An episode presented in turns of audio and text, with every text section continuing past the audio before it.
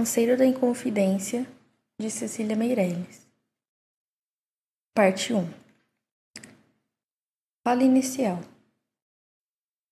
Não posso mover meus passos por esse atroz labirinto de esquecimento e cegueira, em vão que amores e ódios vão. Pois sinto bater os sinos, percebo a roçar das rezas, vejo o arrepio da morte, a voz da condenação, avisto a negra masmorra e a sombra do carcereiro, que transita sobre angústias, com chaves no coração. Descubro as altas madeiras, do excesso cadafalso e por muros e janelas, o pasmo da multidão. Batem patas de cavalo, suam soldados imóveis, na frente dos oratórios. Que vale mais a oração? Vale a voz do brigadeiro, sobre o povo e sobre a tropa louvando a augusta rainha, já louca fora do trono, na sua proclamação. Ó meio-dia confuso, ó vinte e um de abril sinistro, que intrigas de ouro e de sonho, houve em tua formação? Quem ordena, julga e pune? Quem é culpado e inocente? Na mesma cova do tempo cai o castigo e o perdão. Morre a tinta das sentenças e o sangue dos enforcados, liras, espadas e cruzes, pura cinza agora são.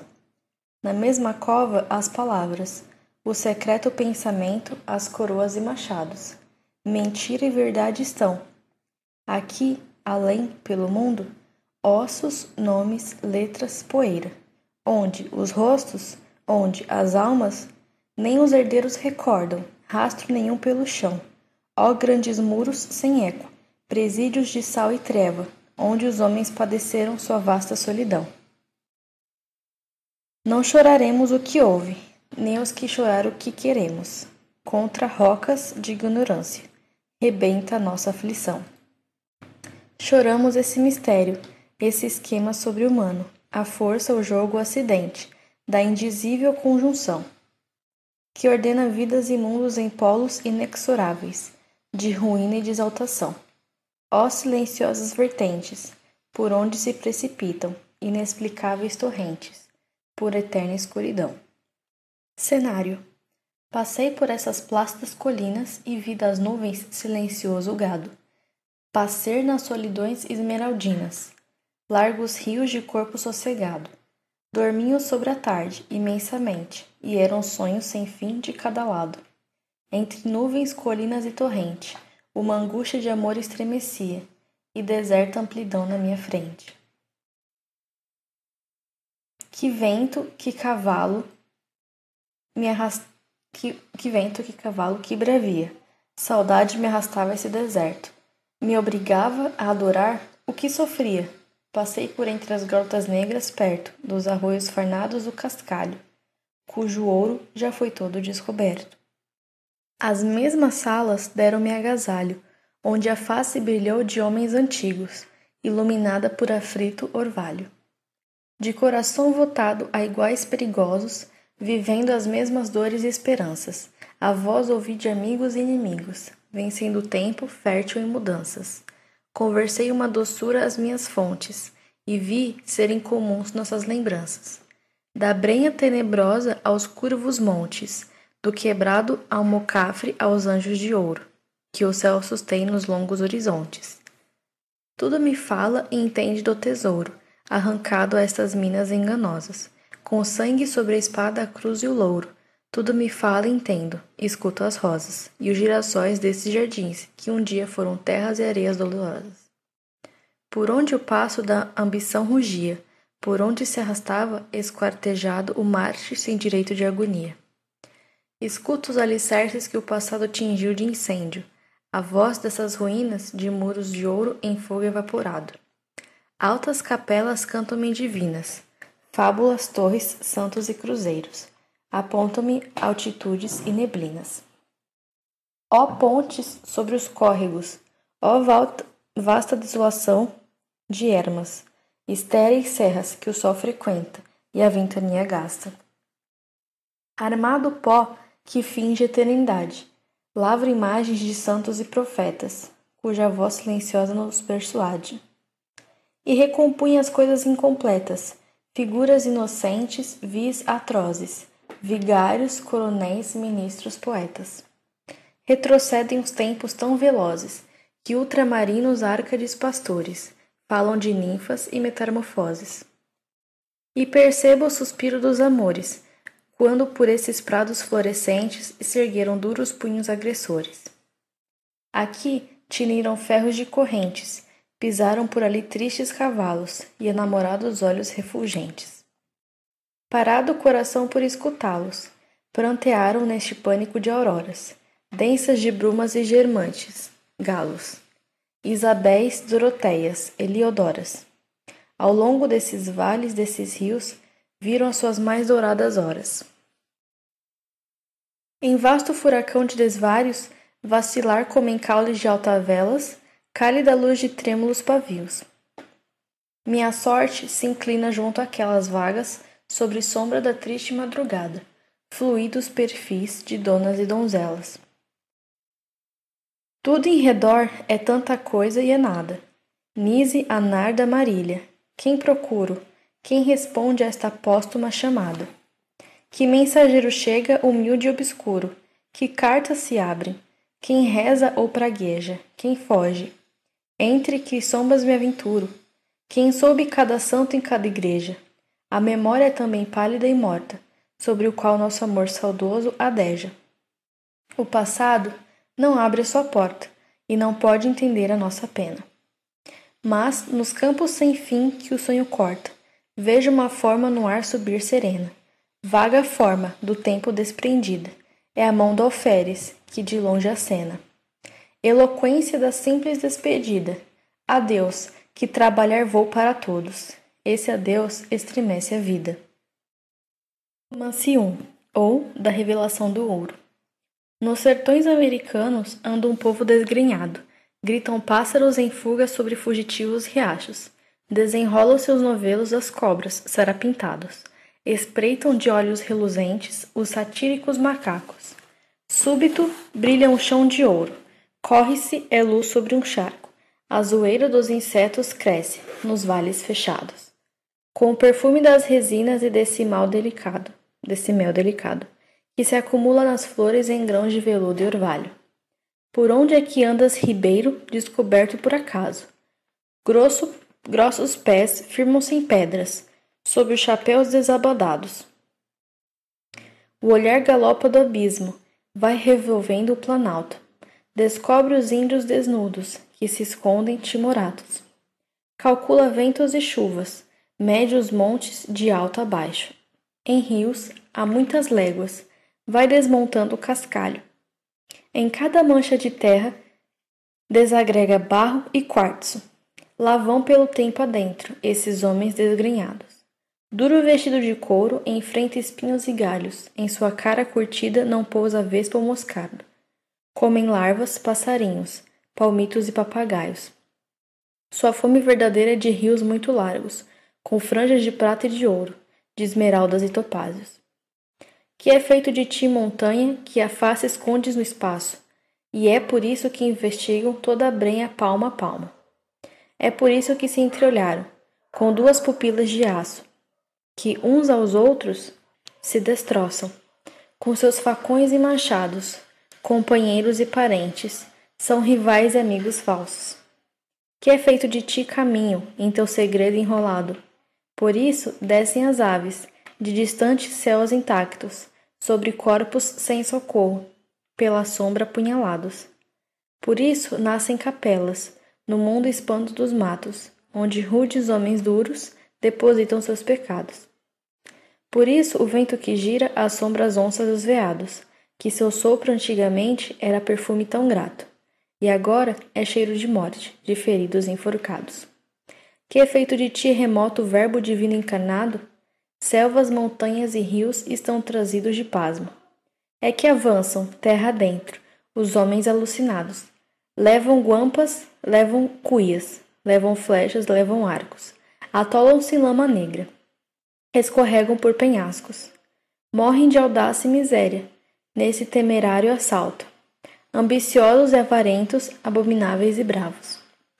Para fortuitas riquezas, estendendo inquietos braços Os olhos já sem clareza, os lábios secos e amargos. Que é feito de vós, ó sombras que o tempo leva de rastos?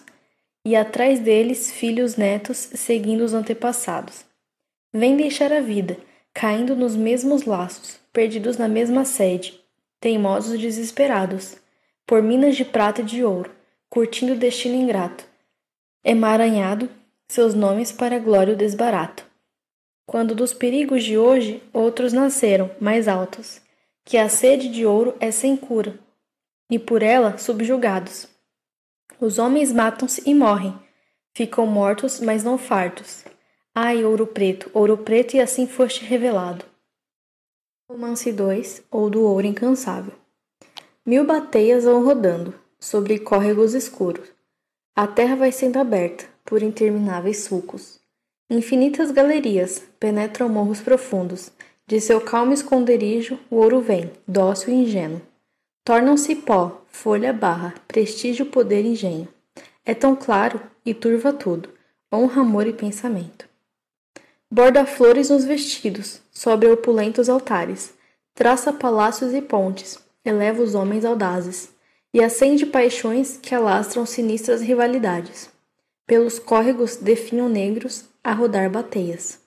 Morre-se de febre e fome sobre a riqueza da terra. Uns querem metais luzentes, outros as redradas pedras. Ladrões e contrabandistas estão cercando os caminhos. Cada família disputa privilégios mais antigos. Os impostos vão crescendo e as cadeias vão subindo. Por ódio, cobiça e inveja, vai sendo o inferno traçado. Os reis querem seus tributos, mas não se encontram vassalos. Mil bateias vão rodando, mil bateias sem cansaço. Mil galerias desabam, mil homens ficam sepultos. Mil intrigas, mil enredos, prendem culpados e justos. Já ninguém dorme tranquilo, que a noite é um mundo de sustos. Descem fantasmas dos morros, vêm almas do cemitério. Todos pedem ouro e prata, e estendem punhos severos mas vão sendo fabricadas muitas algemas de ferro. 3. Ou do caçador feliz. Caçador que andas na mata, bem sei porque vais contente, com grandes olhos felizes, vês que esse de reino encantado, pelo vale pela serra, qualquer caminho que pises, tropeça em sejos de ouro, em cascalhos de diamantes. Nunca em singelas raízes, os grãos da tua escopeta e como vai carregada, para a caça que precises, são pepitas de ouro puro. E está cheio de ouro papo, das codornas e perdizes. Caçador que andas na mata, são bichos que vais caçando, ou caças o que não dizes. Caçador que andas na mata. 4 ou da donzela assassinada. Sacudi o meu lencinho para estendê-lo a secar. Foi pelo mês de dezembro, pelo tempo do Natal. Tão feliz que me sentia, vendo as nuvenzinhas no ar, vendo o sol e vendo as flores nos arbustos do quintal, tendo ao longe na varanda um rosto para mirar. Ai de mim que suspeitaram que lhe estarei a assinar. Sacudiu meu lencinho para estendê-lo a secar. Lencinho lavado em pranto, grosso de sal, de sonho e sal, de noites que não dormira, na minha alcova pensar. Porque o meu amor é pobre, de condição desigual era no mês de dezembro, pelo tempo do Natal. Tinha o amor na minha frente, tinha a morte por detrás. Desceu meu pai pela escada, feriu-me com seu punhal. Prostrou-me a seus pés, de bruços, sem mais força para um ai. Reclinei minha cabeça em bacia de coral. Não vi mais as nuvenzinhas que passeiam pelo ar. Ouvi minha mãe aos gritos e meu pai a soluçar. Entre escravos e vizinhos e não soube nada mais. Se voasse o meu lencinho grosso de sonho de sal e pousasse na varanda e começasse a contar que morri por culpa do ouro, que era de ouro esse punhal, que me enterrou pelas costas e dura mão de meu pai. Sabe Deus que choraria, quem o pudesse escutar, se voasse o meu lencinho e se pudesse falar, como fala o periquito, e voa o pombo torcaz. Reclinei, reclinei minha cabeça em bacia de coral. Já me esqueci do meu nome, por mais que eu queira lembrar. Foi pelo mês de dezembro, pelo tempo do Natal. Tudo tão longe, tão longe, que não se pode encontrar. Mas eu vagueio sozinha pela sombra do quintal e penso em meu triste corpo, que não posso levantar. e procuro meu lencinho, que não sei por onde está, e relembro uma varanda que havia neste lugar. Ai, Minas de Vila Rica, Santa Virgem do Pilar, dizem que era Minas de ouro, para mim de ressolgar. Para mim, donzela morta pelo orgulho de meu pai. Ai, pobre mão de loucura que mataste por amar. Reparai nesta ferida, que me fez o seu punhal. Gume de ouro, punho de ouro, ninguém o pôde arrancar. Há tanto tempo estou morta, e continuo a penar. Romance 5 ou da destruição de ouro podre. Dorme, meu menino, dorme, que o mundo vai acabar. Vieram cavalos de fogo, são do conde de Assumar. Pelo arraial de ouro podre, começa o incêndio a lavrar. O conde jurou no carmo não fazer mal a ninguém. Vede agora pelo morro que palavra o conde tem. Casas, muros, gente aflita, no fogo rolando vem. Dom Pedro de uma varanda viu desfazer-se o arraial. Grande vilania, conde, cometes para o teu mal. Mas o que aguenta as coroas é sempre a espada brutal, riqueza grande da terra, quantos por ti morrerão. Vede as sombras dos soldados entre pólvora e alcatrão. Vale-me Santa Efigênia, e isso é ser povo cristão. Dorme, meu menino, dorme, dorme, não queira sonhar. Morreu Felipe dos Santos e por castigo exemplar. Depois de morto na forca, mandaram-no esquartejar. Cavalos a que o prenderam, estremeciam de dó, por arrastarem seu corpo, ensanguentados no pó. Há multidões para os vivos, porém quem morre vai só. Dentro do tempo há mais tempo e na roca de ambição. Vai se preparando a teia dos castigos que virão. Há mais forcas, mais suplícios para os netos da traição. Embaixo e em cima da terra, o ouro um dia vai secar. Toda vez que um justo grita, um carrasco vem calar. Quem não presta fica vivo, quem é bom, mandam matar. Dorme, meu menino, dorme. Fogo vai, fumaça vem. Um vento de cinzas negras levou tudo para além. Dizem que o conde se ria, mas quem ri, chora também. Quando um dia fores grande e passares por ali, dirás: Morro da queimada, como foste nunca vi. Mas, só de te ver agora, ponho-me a chorar por ti. Por tuas casas caídas, pelos teus negros quintais, pelos corações queimados em labaredas fatais, por essa cobiça de ouro que ardeu nas Minas Gerais. Foi numa noite medonha, numa noite sem perdão. Dissera o conde: Estais livres, e deu ordem de prisão. Isso, Dom Pedro de Almeida, é o que faz qualquer vilão. Dorme, meu menino, dorme, que fumo subiu pelo ar, as ruas se misturaram, tudo perdeu seu lugar. Quem vos deu poder tamanho, senhor conde de Assumar? Jurisdição para tanto não tinha. Senhor, bem sei.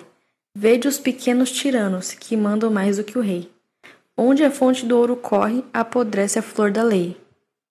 Dorme, meu menino, dorme, que Deus te ensine a lição dos que sofrem neste mundo violência e perseguição. Morreu Felipe dos Santos, outros, porém, nascerão. Não há conde, não há forca, não há coroa real. Mais seguro que estas casas, que estas pedras do arraial deste arraial do ouro podre, que foi de mestre Pascoal. Romance 6 ou da transmutação dos metais. Já se preparam as festas para os famosos noivados, que entre Portugal e Espanha breve serão celebrados.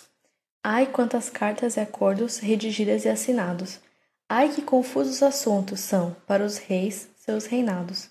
Ai, quantos embaixadores para tamanhos recados! Dom João V rei faustoso, entre fidalgos e criados, calcula as grandes despesas para os festins projetados. Ai quanto veludo e seda, e quanto finos brocados! Ai quantos rubis do Oriente e diamantes lapidados! Ai quantos vasos e joias, cinzelados, marchetados! E embora tenham no seu reino, limites são dilatados, e seja rei tão faustoso, entre os demais potentados. Ai como está com seus cofres completamente arrasados. Ai quantos ricos presentes para outros reinados enviados. Ai que mosteiro, ai que torres, ai que sinos afinados. Eis que receba a notícia de que ao porto serão chegados os quintos de ouro das minas, que do Brasil são mandados. Ai que alegria resumam seus olhos aveludados. Ai que pressa que alvoroço por quatorze mil cruzados. Ai que ventura tão grande, depois de tantos cuidados. Mas, quando em sua presença os caixões são despregados, apesar de lacres e selos, os fidalgos assombrados. Ai, só vem de grãos de chumbo, cunhetes acogulados. Ai que os monarcas traídos não soltam pragas lembrados. Ai que as forcas e os degredos são feitos para os culpados. Cuiabanos e paulistanos, nobres escravos soldados, discutem pelos caminhos os quintos falsificados. Ai, que é o Dom Rodrigo César, fidalgo dos mais honrados. Ai, que é Sebastião Fernandes, com muitos crimes passados. Ai, que o monarca procura os que vão ser castigados. E diz o homem que a troca, dentro dos caixões fechados, obra foi da providência contra o rei, mais seus pecados. Ai, que tanta rouba de ouro deixa os sertões extenuados. Ai, que tudo é muito longe, e os reis têm olhos fechados. Ai, que a providência fala pelos homens desgraçados. Sebastião Fernandes Rego andara pelos povoados. Com grandes olhos severos, sempre a perseguir malvados Ai, porém, só perseguia bandidos endinheirados. Aí conhecia os segredos dos cofres aferrolhados. E aí, trocar em grãos de chumbo o ouro nos caixões selados. Romance 7 ou do Negro das Catas. Já se ouve cantar o negro, mas ainda vem longe o dia. Será pela estrela d'alva, com seus raios de alegria? Será por algum diamante arder na aurora tão fria? Já se ouve cantar o negro, pelo agreste imensidão. Seus donos estão dormindo, quem sabe o que sonharão. Mas os feitores espiam, de olhos pregados no chão. Já se ouve cantar o negro, que saudade pela serra, os corpos naquelas águas, as almas por longe terra. Em cada vida de escravo, que surda perdida guerra, já se ouve cantar o negro, por onde se encontrarão essas estrelas sem jaça que livram da escravidão. Pedras que, melhor que os homens, trazem luz no coração. Já se ouve cantar o negro, chora neblina alvorada. Pedra miúda não vale, liberdade é pedra grada. A terra toda mexida, a água toda revirada. Deus do céu, como é possível penar tanto e não ter nada? Romance 8, ou do Chico Rei. Tigre está rugindo nas praias do mar. Vamos cavar a terra, povo, entrar pelas águas. O rei pede mais ouro sempre, para Portugal. O trono é de lua, de estrela e de sol. Vamos abrir a lama, povo, remexer cascalho. Guarda na caripinha, negra, o véu de ouro em pó. Muito longe Luanda era bom viver. Bate enxada comigo, povo, desce pelas grotas. Lá na banda que corre o Congo, eu também fui rei. Toda a terra é mina, o ouro se abre em flor. Já está livre o meu filho, o povo, vinde libertar-nos. Que éreis meu príncipe cativo, o ora forro sóis. Mais ouro, mais ouro, ainda vem buscar. Dobra a cabeça e espera, povo, que este cativeiro já nos escorrega dos ombros, já não pesa mais. Olha a festa armada, é vermelha e azul. Canta e dança agora, meu povo, livres somos todos. Louvada a Virgem do Rosário, vestida de luz. Tigre está rugindo nas praias do mar. Hoje os brancos também, meu povo, são tristes cativos. Virgem do Rosário, deixai-nos descansar em paz. Romance 9, ou de vira e sai. Santa Efigênia, princesa núbia, desce as encostas vem trabalhar, por entre as pedras, por entre as águas, com seu poder sobrenatural. Santa Efigênia levanta o facho, procura a mina do Chico Rei. Negros estão dentro da Serra Negra, que a, serra, que a Santa Negra quase os não vê. Ai destes homens, princesa núbia, rompendo as brenhas pensando em vós. Que as vossas joias, que as vossas flores aqui se ganham com ferro e suor. Santa Ifigênia, princesa núbia, pisa na mina do Chico Rei. Folhagens de ouro, raízes de ouro, nos seus vestidos se vem prender. Santa Ifigênia fica invisível, entre os escravos de sol a sol. Ouvem-se os negros cantar felizes, toda a montanha é face de ouro em pó. Ninguém descobre a princesa Núbia, na vasta mina do Chico Rei, depois que passam o sol e a lua, Santa Ifigênia passa também. Santa Ifigênia, princesa núbia, sobe a ladeira quase a dançar. O ouro sacode dos pés, do manto chama seus anjos e vira e sai. Romance 10, ou da donzela pobre. Donzelinha, donzelinha, dos grandes olhos sombrios, teus parentes andam longe, pelas serras, pelos rios. tentando a sorte nos no catás, em barrancos já vazio. Donzelinha, donzelinha, mira os santos nos altares, que apontam combatecidos para celestes lugares, onde são de ouro e diamante quantas lágrimas chorares. Donzelinha, donzelinha, feche esses olhos sombrios, as montanhas são tão altas, os ribeiros são tão frios. O reino de Deus tão longe dos humanos esvários. Romance 11 Ou do punhal e da flor. Rezando estava a donzela, rezando diante do altar, e como haviam mirada, pelo ouvidor bacelar.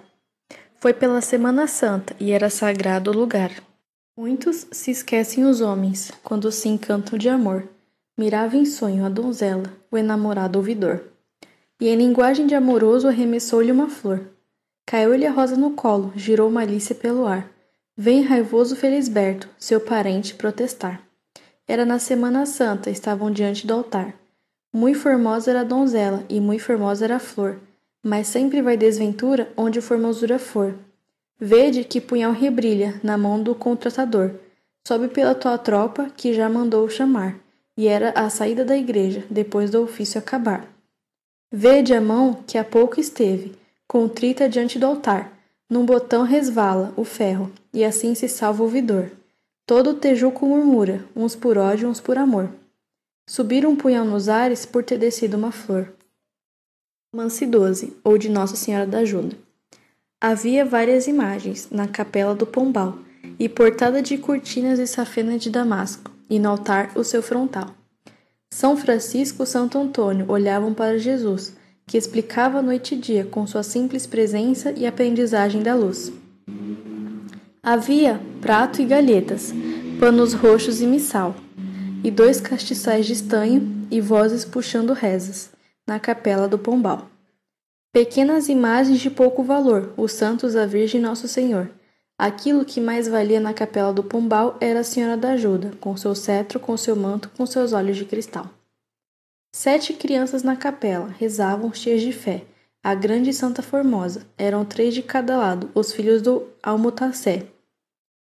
Suplicam as sete crianças que a santa as livre do mal. Três meninas, três meninos, e um grande silêncio reina na capela do Pombal. Mas esse do meio, tão sério quem é? Eu, Nossa Senhora, sou Joaquim José. Ah, como ficam pequenos os doces poderes seus! Este é sem anjo da guarda, sem estrela, sem madrinha, que o proteja a mão de Deus. Diante deste solitário, na capela do Pombal, Nossa Senhora da Ajuda é uma grande imagem triste longe do mundo mortal. Nossa Senhora da Ajuda, entre os amigos que estão rezando aqui na capela, um vai ser levado à forca, com baraço e um pregão. Salvai-o, Senhora, com o vosso poder, do triste destino que vai padecer. Pois vai ser levado à forca, pela morte natural, esse que não estáis ouvindo, tão contrito de mãos postas na capela do pombal. Sete crianças se levantam, todas sete estão de pé, fitando a Santa Formosa, de cetro, manto e coroa, no meio Joaquim José. Agora são tempos de ouro, os de sangue vêm depois. Vêm algemas, vêm sentenças, vêm cordas e cadafalsos, na era de 92. Lá vai um menino entre seis irmãos. Senhora da ajuda pelo vosso nome, estendei-lhe as mãos. Romance 13 ou do Contratador Fernandes. Eis que chega ao Cerro Frio, a terra dos diamantes, o Conde de Valadares, fidalgo de nome e sangue, José Luiz de Menezes, de Castelo Branco e Abranches. Ordens traz do grão-ministro, de perseguir João Fernandes. Tudo pela febre e o medo, do ouro, febre e medo que antes deceparam o ar estrela. Dos contratadores brantes. Chega o, coin, o conde muito cansado, chega o conde muito fingido. Ai, quem possuir a riqueza que borbulha no distrito.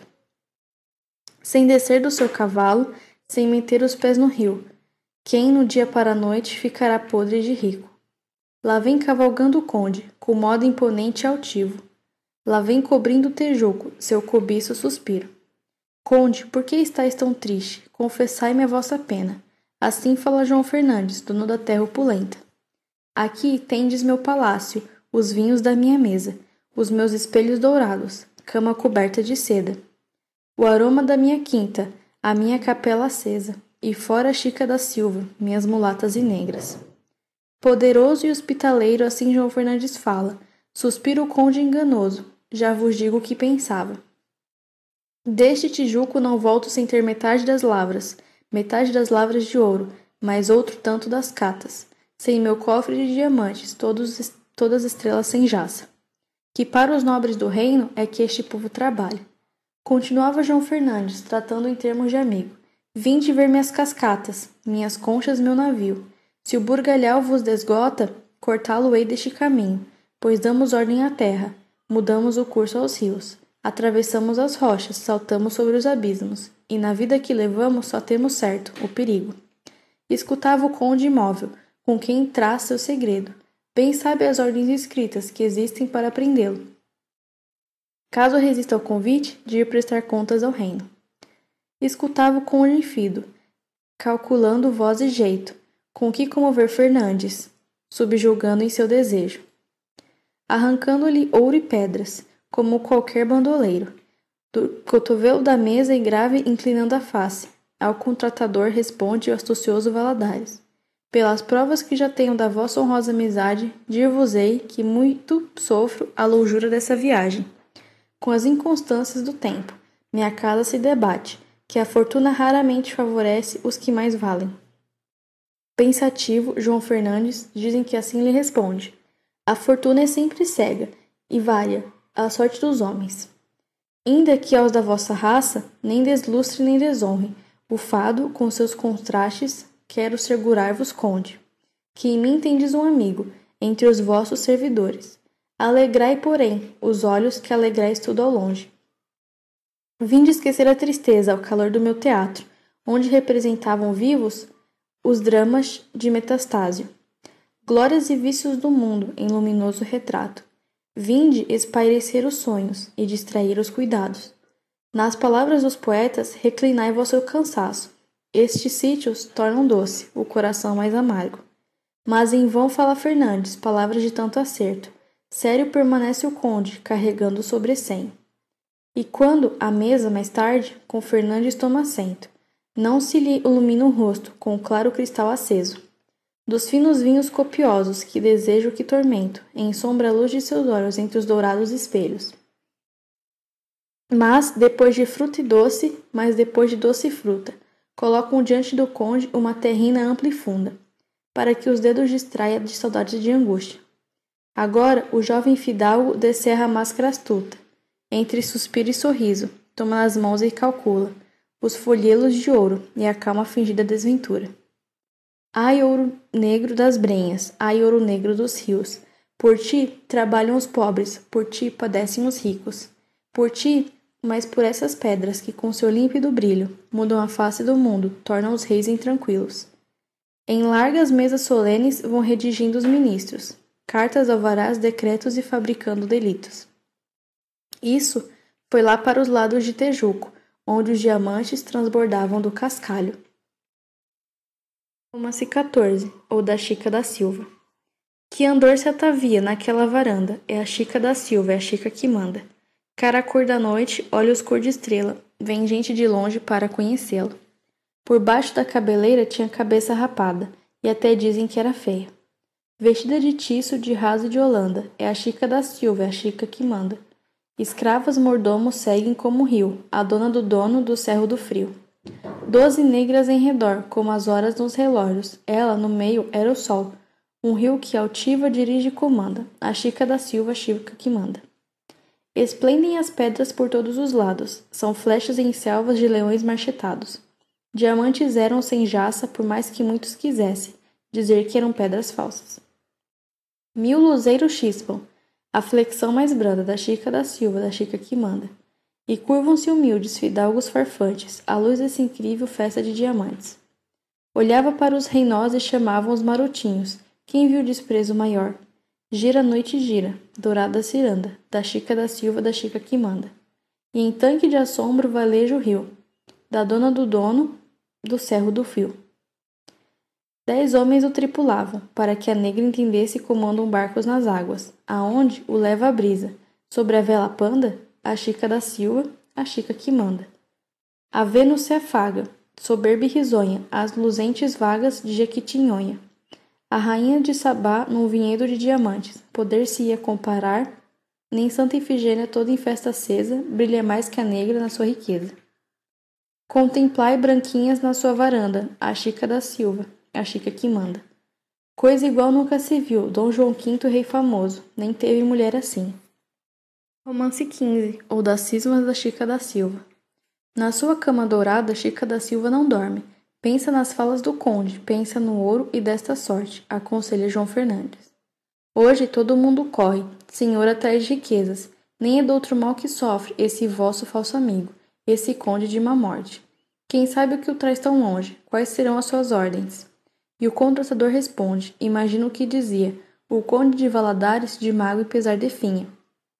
Por ter a família ausente e a nobre casa em ruínas, aqueles folhelos de ouro iluminaram-lhe a vista. Se é de pobreza que sofre, que custa dar-lhe alegria? Não se há de dizer que a um nobre não lhe deram socorro as minas. Responde Chica da Silva. Assim dizem que pensava. Estes marotos do reino só chegam por estas lavras para recolher o fruto das grotas e das crupiaras. Eles gastando na corte e a morte aqui pelas catas, desmorando, desmora, perdão, desmoronando barrancos, engrossando as enxurradas. Não sei que tem este conde, não gosto da sua cara, e assim vão passando os dias, e o conde de Valadares, que chegara tão sombrio pela liberalidade, do contratador Fernandes, vai perdendo seus pesares. Em caçadas e passeios, Galga serras desce vales, manda lapidar diamantes por Flamengo lapidário, e ao ter a fortuna feita, adeus, formosos lugares.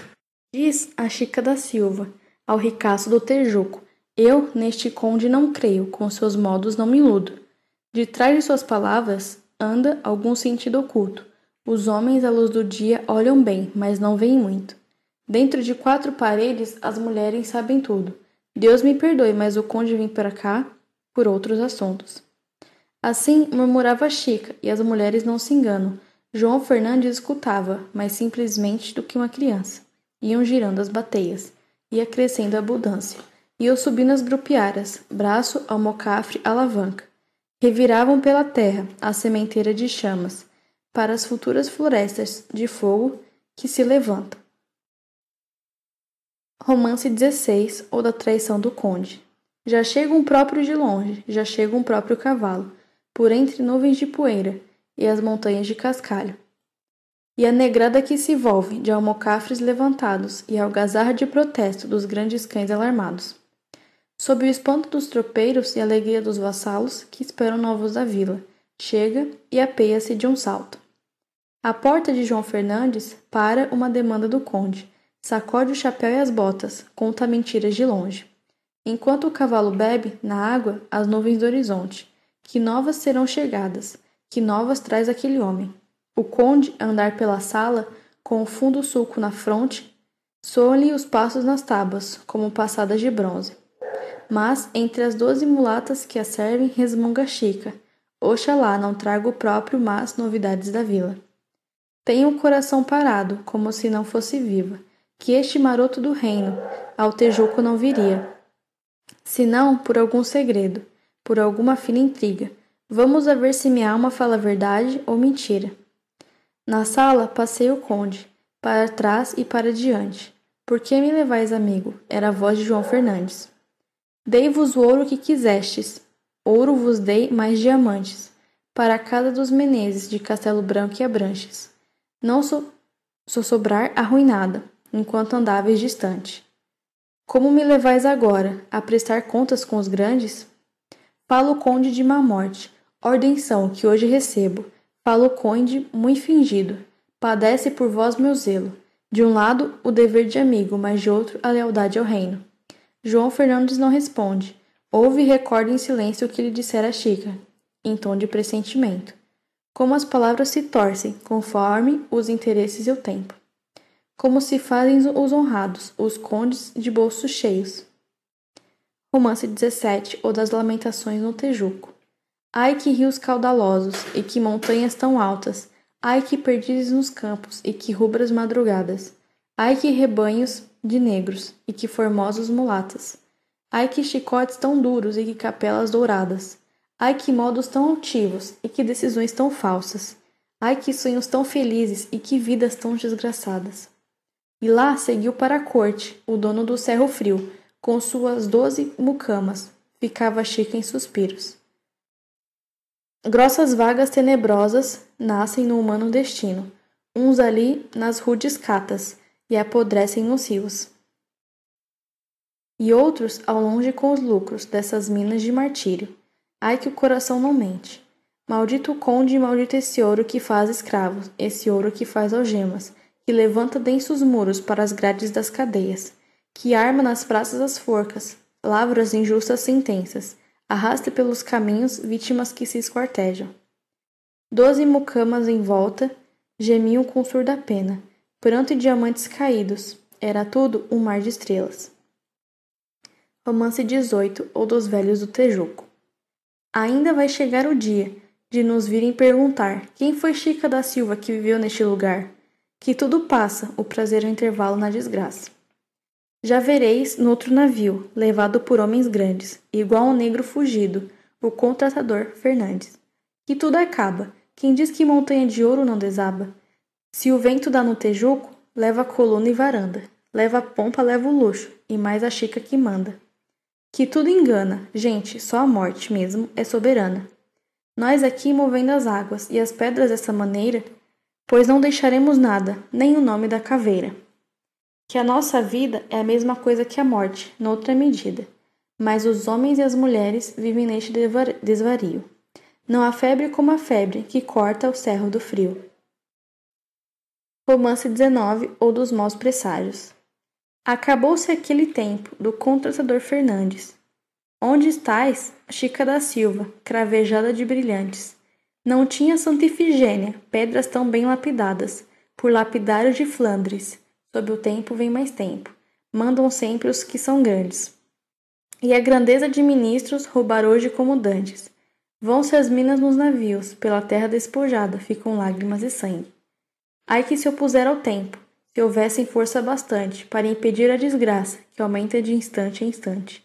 Tristes donzelas sem dote, choram noivos impossíveis, em sonhos fora do alcance, mas a direção do tempo, e a vida em severos lances. Empobrece quem trabalha e enriquece os arrogantes, fidalgos e filibusteiros, que reinam mais que a rainha por essas minas distantes. Parte 2 Cenário Eis a estrada, eis a ponte, eis a montanha, sobre a qual se recorta a igreja branca.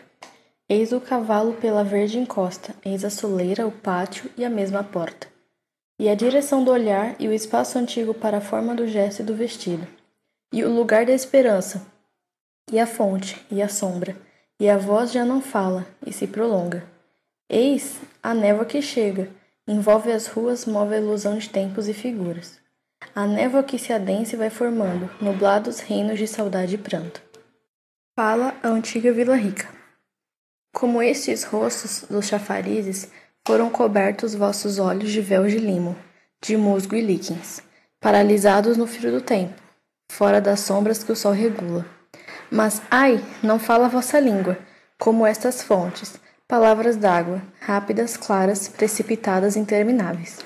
Ou fala, e apenas o nosso ouvido na terra surda que o homem pisam, que os homens pisam, já nada entende do vosso longo, triste discurso, amáveis sombras que aqui jogastes vosso destino, na obrigatória, total aposta que às vezes fazem. Secretas vidas, por essa, por sobre-humanas fatalidades.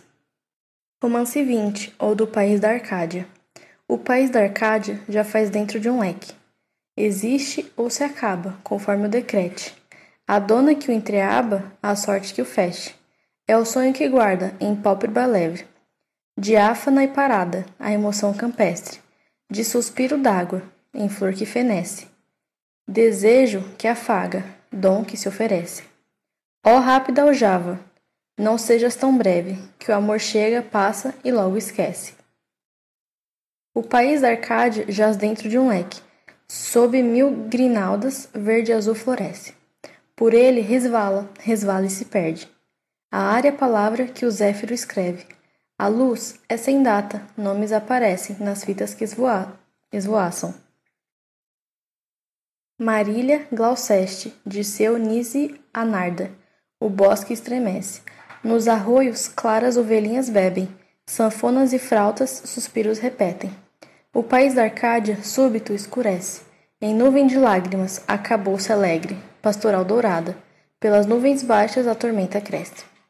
O tempo é indelével, mas não há mais nada. Em cinzas adormece a festa de Nacar.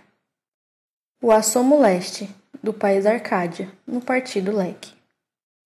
Romance 21, ou das ideias. A vastidão desses campos, a alta muralha das serras, as lavras inchadas de ouro, os diamantes entre as pedras, negros, índios e mulatos, almocafres e gamelas. Os rios todos virados, toda revirada a terra. Capitães, governadores, padres, intendentes, poetas. Carros, liteiras douradas, cavalos de crina aberta. A água a transbordar das fontes, altares cheios de velas. Cavalhadas luminárias, sinos, procissões, promessas, anjos e santos nascendo, em mãos de gangrena e lepra finas músicas bruslando as alfaias das capelas. Todos os sonhos barrocos deslizando pelas pedras, pátios de seixos, escadas, boticas, pontes, conversas. Gente que chega e que passa, e as ideias. Amplas casas, longos muros, vidas de sombras inquietas, pelos cantos das alcovas, estéreas de donzelas. Lamparinas oratórios, bálsamos, pílulas e rezas. Orgulhos sobrenomes, intrincada parentela. No batuque das mulatas, a prosápia degenera. Pela porta dos fidalgos, na lã da noite secretas. Meninos recém-nascidos como mendigos esperam. Bastardias desavenças, emboscadas pela treva. Sesmarias salteadores, emaranhadas invejas. O clero a nobreza, o povo, e as ideias. E as mobílias de cabiona, e as cortinas amarelas, Dom José Dona Maria, fogos, mascaradas. Festas, nascimento, batizados, palavras que se interpretam nos discursos, nas saúdes. Visitas, sermões de Ezequias. Os estudantes que partem, os doutores que regressam. Em redor das grandes luzes há sempre sombras perversas. Sinistros corvos espreitam pelas douradas janelas. E há a mocidade e a prestígio e as ideias de esposas preguiçosas na rede embalando as cestas, negras de, negras de peitos robustos, que os claros meninos cevam. Arapongas, papagaios, passarinhos da floresta. Essa lassidão do tempo entre embaúbas quaresmas, cana, milho, bananeiras e a brisa que o, que o riacho encrespa. Os rumores familiares que a lenta vida atravessam, elafletias e partos, sarna, torceduras quedas sezões, picadas de cobra, sarampos, erisipelas, candoubeiros e feiticeiros, ungüentos, emplastos e ervas. Senzalas, troncos, chibata, congos, angolas, benguelas. Ó imenso tumulto humano e as ideias. Banquetes, gamão, notícias, livros e gazetas. Querelas, alvarás, decretos, cartas. A Europa a ferver em guerras. Portugal todo de luto, triste rainha o governa. Ouro, ouro, pedem mais ouro, e sugestões indiscretas. Tão longe o trono se encontra, que no Brasil tivera. Ah, se Dom José II põe a coroa na testa, uns poucos de americanos por umas praias desertas. Já libertaram seu povo da prepotente Inglaterra. Washington Jefferson Franklin palpita a noite repleta de fantasmas de presságios e as ideias. Doces invenções da Arcádia, delicada primavera, pastoras, sonetos, liras, entre as ameaças austeras, de mais impostos e taxas que uns protelam e outros negam. Casamentos impossíveis, calúnias, sátiras, essa paixão da mediocridade que na sombra se exaspera. E os versos de asas douradas que o amor trazem e amor levam. A narda, nise, marília, as verdades e as quimeras. Outras leis, outras pessoas, no mundo que começa. Nova raça, outro destino, plano de melhores eras. E o inimigo atento, que de olhos sinistros velam, e os aleives e as denúncias, e as ideias. Romance 22, ou do, diamante, do diamante extraviado. Um negro desceu do cerro, e era um negro alto bastante. Vinha escondido no negro certo diamante. Como a noite negra leva um luminoso planeta parado na sua treva. Um negro desceu do cerro, tinha roupa de encerado, com forro azul de vaqueta, e está provado que o negro desceu do cerro para vender o diamante. Sabe-se-lhe o peso e o preço, e que o viajante, esse tal negro do cerro, pode ainda ser encontrado, se a vila mandam depressa algum soldado.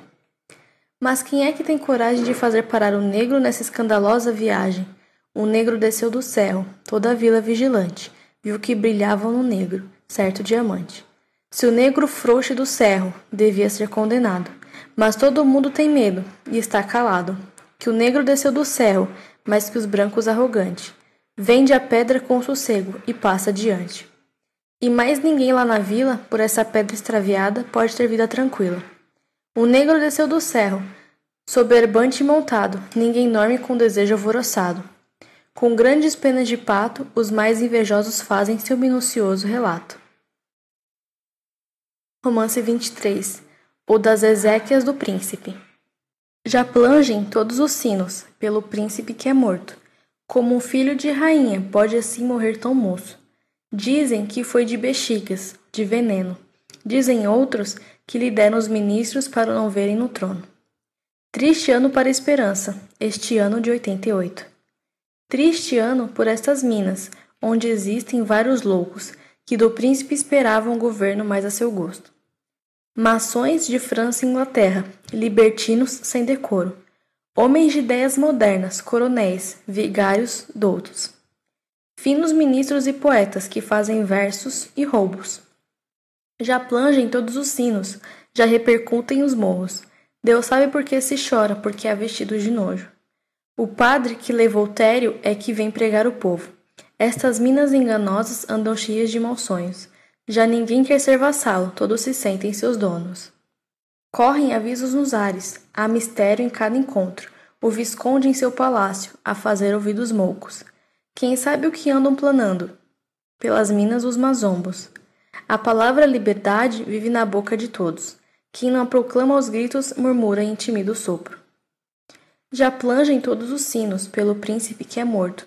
Ó grande melancolia, ó profundíssimo assombro. Perdida a oportunidade para qualquer alvoroço. Lá se foi quem poderia governar o tempo novo. Lá se foi com seus poderes para o mundo sem retorno. Ai, terras de Vila Rica, os tempos andam revoltos. Neste levante das almas trabalham sábios e tolos. Uns avançam com prudência, outros partem com denodo. E alguns de esguela calculam, com finos olhares turvos. Da sorte dos companheiros fazem seu negócio e jogo. Já plangem todos os sinos, cobri-vos monte de roxo, calai mulheres e crianças, que vosso é mal sem socorro. Ezequias hoje rezadas, serão vossas dentro em pouco. Morto o príncipe, já tudo é loucura e desacordo. Perdeu-se a oportunidade neste ano de 88. Romance 24, ou da bandeira da Inconfidência. Através de grossas portas sentem-se luzes acesas e há indagações minuciosas. Dentro das casas fronteiras, olhos colados aos vidros, mulheres e homens à espreita. Caras disformes de insônia, vigiando as ações alheias. Pelas gretas das janelas, pelas frestas das esteiras, agudas setas atiram, a inveja e a maledicência. Palavras conjeturadas oscilam no ar de surpresas como peludas aranhas na gosma das teias densas. Rápidas e envenenadas, engenhosas, sorrateiras. Através de portas fechadas, a luz de velas acesas, brilham fardas e casacas, junto com batinas pretas. E há finas mãos pensativas, entre galões, sedas e rendas, e há grossas mãos vigorosas, de unhas fortes, duras veias, e há mãos de púlpito de altares, de evangelhos, cruzes, bênçãos Uns são reinós, uns mazombos, e pensam de mil maneiras, mas citam Virgílio e Horácio. E refletem e argumentam, falam de minas e impostos, de lavras e de fazendas, de ministros e rainhas e das colônias inglesas. Através de portas fechadas, a luz de velas acesas. Uns sugerem, uns recusam, uns ouvem, uns aconselham. Se a derrama for lançada, a levante com certeza. Corre-se por essas ruas, corta-se alguma cabeça, do cimo de alguma escada, profere-se alguma arenga, que bandeira se desdobra, com que figura ou legenda? coisas de maçonaria, de paganismo da igreja. A Santíssima Trindade, um gênio a quebrar gemas, atrás de portas fechadas, a luz de velas acesas. Entre sigilo e espionagem acontece em confidência. E diz o vigário ao poeta: Escreva-me aquela letra do versinho de Virgílio, e dá-lhe o papel e a pena. E diz o poeta ao vigário, com dramática prudência: Tenha meus dedos cortados, antes tal verso escrevo. Liberdade, ainda que tarde, ouve-se em redor da mesa. E a bandeira já está viva, e sobe na noite imensa. E os seus tristes inventores já são réus, pois se atreveram a falar em liberdade que ninguém sabe o que seja. Através de grossas portas, sentem-se luzes acesas, e há indagações minuciosas dentro das casas fronteiras. Que estão fazendo tão tarde, que escrevem, conversam, pensam, mostram livros proibidos, leem notícias nas gazetas? Terão recebido cartas de potências estrangeiras? Antiguidades de Nimes em Vila Rica suspensas, cavalo de Lafayette saltando vastas fronteiras. Ó vitórias, festas, flores das lutas da independência, liberdade, essa palavra que o sonho humano alimenta. Que não há ninguém que explique e ninguém que não entenda, e a vizinhança não dorme, murmura, imagina e inventa. Não fica a bandeira escrita, mas fica escrita a sentença. Romance 25, ou do aviso anônimo. Veio uma carta de longe, não se sabe de que mão, atravessou esses campos, caiu como flor ao vento, sobre a vila de São João. Correis, senhores da terra, ouvidor e coronéis, enterrai vossas riquezas, mandai para longe os trastes, escondei vossos papéis. Veio uma carta de longe, aproximai-vos e ouvi. Fala de rios propíncos, rios de lágrimas e sangue, que vão correr por aqui. Parte cabra vai-te embora, vai levar o teu patrão as notícias que chegaram sobre a desgraça que cerca esse povo de São João. Veio uma carta de longe, o que dizia não sei, Há calúnias as suspeitas, vede as janelas fechadas, confabulam, querem rei. Escondei joias alfaias, que tropa é que vai chegar? Parece que vão ser presos, os grandes, os poderosos, os donos deste lugar. Veio uma carta de longe, abriu-se muito colchão. Queimou-se o que estava escrito, escreveu que era falso nesta vila de São João. E o linheiro vai correndo como fita de cristal, sobre as pedras sobre as pontes, entre o rumor e o silêncio do sobressalto geral. Veio uma carta de longe, fortes ecos têm a dor, já que os escravos já souberam, no fundo de suas brenhas, desse aviso de terror. Mas os meninos risonhos pelas varandas estão, quase órfãos, mirando as nuvens, como os belos anjos de ouro das igrejas de São João. Romance 26, ou da Semana Santa de 1789. Lembrai-vos dos altares desses anjos e santos, com seus olhos audazes nos mundos sobre-humanos. Haverá sombra e umidade em vossas pálpebras tristes, com o céu preso numa grade. Vede esses planos roxos que envolvem as imagens. Desaparecem todos os vultos, em saudade. Lutuoso véu de horizonte aguarda a fria fadiga da vossa pálida fronte. Recordai pelos ares o alvo incenso que sobe, que diáfana paragem atingirá quem sofre. Os pensamentos mais puros estremecerão fechados por inabaláveis muros. Oh, como é triste a carne e triste o sangue, e o pranto com que Deus reparte, incompreendido e manso. Como pedras sem ruído cairão as vossas rezas por desertos sem ouvidos. Pois o amor não é doce, pois o bem não é suave, pois amanhã como ontem é amarga a liberdade. Gemei sobre estes ofícios que eles são transfigurados, vossos próprios sacrifícios. Romance 27, ou do animoso alferes. Pelo monte claro, pela selva agreste, que março de roxo, místico e floresce. Cavalga, cavalga o animoso alferes. Não há planta obscura que por ali medre, de que desconheça a virtude que encerre. Ele, o curandeiro de chagas e febres, o hábil Tiradentes, o animoso alferes. Por aqui descansa, ali se despede, que por toda parte o povo conhece. Há deuses e a deuses, sinceros e alegres. Há amigos, mulatas, cativos e chefes, coronéis doutores, padres e almocre almocrefes. Há deuses e a deuses, que rápido segue, a mover os rios, a botar moinhos e barcos à frete. Lá longe, lá longe, o animoso alferes, A bússola mira, toma parte leste, dez dias de marcha até que atravesse campinas e montes que com os olhos mede. Tão verdes, tão longos, e ninguém percebe como é necessário que a terra tão fértil, tão bela e tão rica por si se governe. Águas de ouro puro seu cavalo bebe, entre sede e espuma os diamantes fervem. A terra tão rica e ó almas inertes, o povo tão pobre, ninguém que proteste. Se fossem como ele, alto sonho entregue, Suspiram as aves, a tarde escurece. Voltará Fidalgo, livre de reveses, com tantos cruzados, discute e reflete. Brinda aos novos tempos. Soldados, mulheres, estalajadeiros, a todos diverte. Por todos trabalha, a todos promete, sossego e ventura. O animoso alferes. No rancho descansa, deita-se adormece. Penosa a jornada, mas o sono leve. Qualquer sopro acorda o animoso alferes. Deus no céu revolto seu destino escreve. Embaixo na terra ninguém o protege. É o talpídio, o louco, o animoso alferes. Mas dourado e roxo o campo alvorece. Desmancham-se as brumas nos prados lestes. Acordam as aves e as pedras repetem. Músicas rumores do dia que cresce. Move-se a tropilha, que outra vez se apreste o macho rosílio do animoso alferes. Adeuses e adeuses, talvez não regresse, mas que voz estranha para a frente o impele. Cavalga nas nuvens, por outros padece, agarra-se ao vento, nos ares se perde, e o negro demônio seus passos conhece. Fareja-lhe o sonho e em sombra persegue, o audaz o valente, o animoso alferes. Que importa que o sigam e que estejam inerme, vigiado e vencido, por vulto solerte que importa se o prendem, a terra que tece. Talvez em cem anos não se desenrede.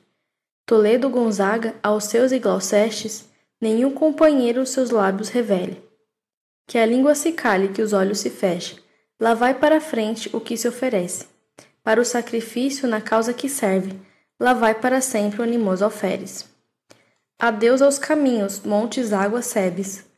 Ouro, nuvens, ranchos, cavalos, casebres. Olham-no de longe, os homens humildes, e nos ares ergue a mão sem retorno, que um dia os liberte.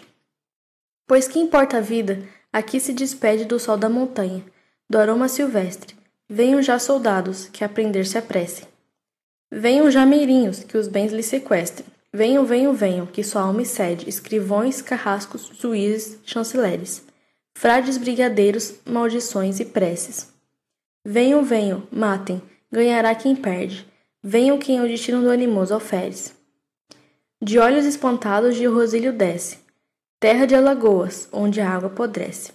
Janelas, esquinas, escadas, parece, que as sombras que o espreitam, que as sombras que o seguem. Fala sem sentido, acaso repete, pois sente, pois sabe, já que se acha entregue. Perguntas masmorras, sentença, recebe tudo além do mundo, e em sonho agradece, o audaz, o valente, o animoso alferes. Romance 28 ou da denúncia de Joaquim Silvério.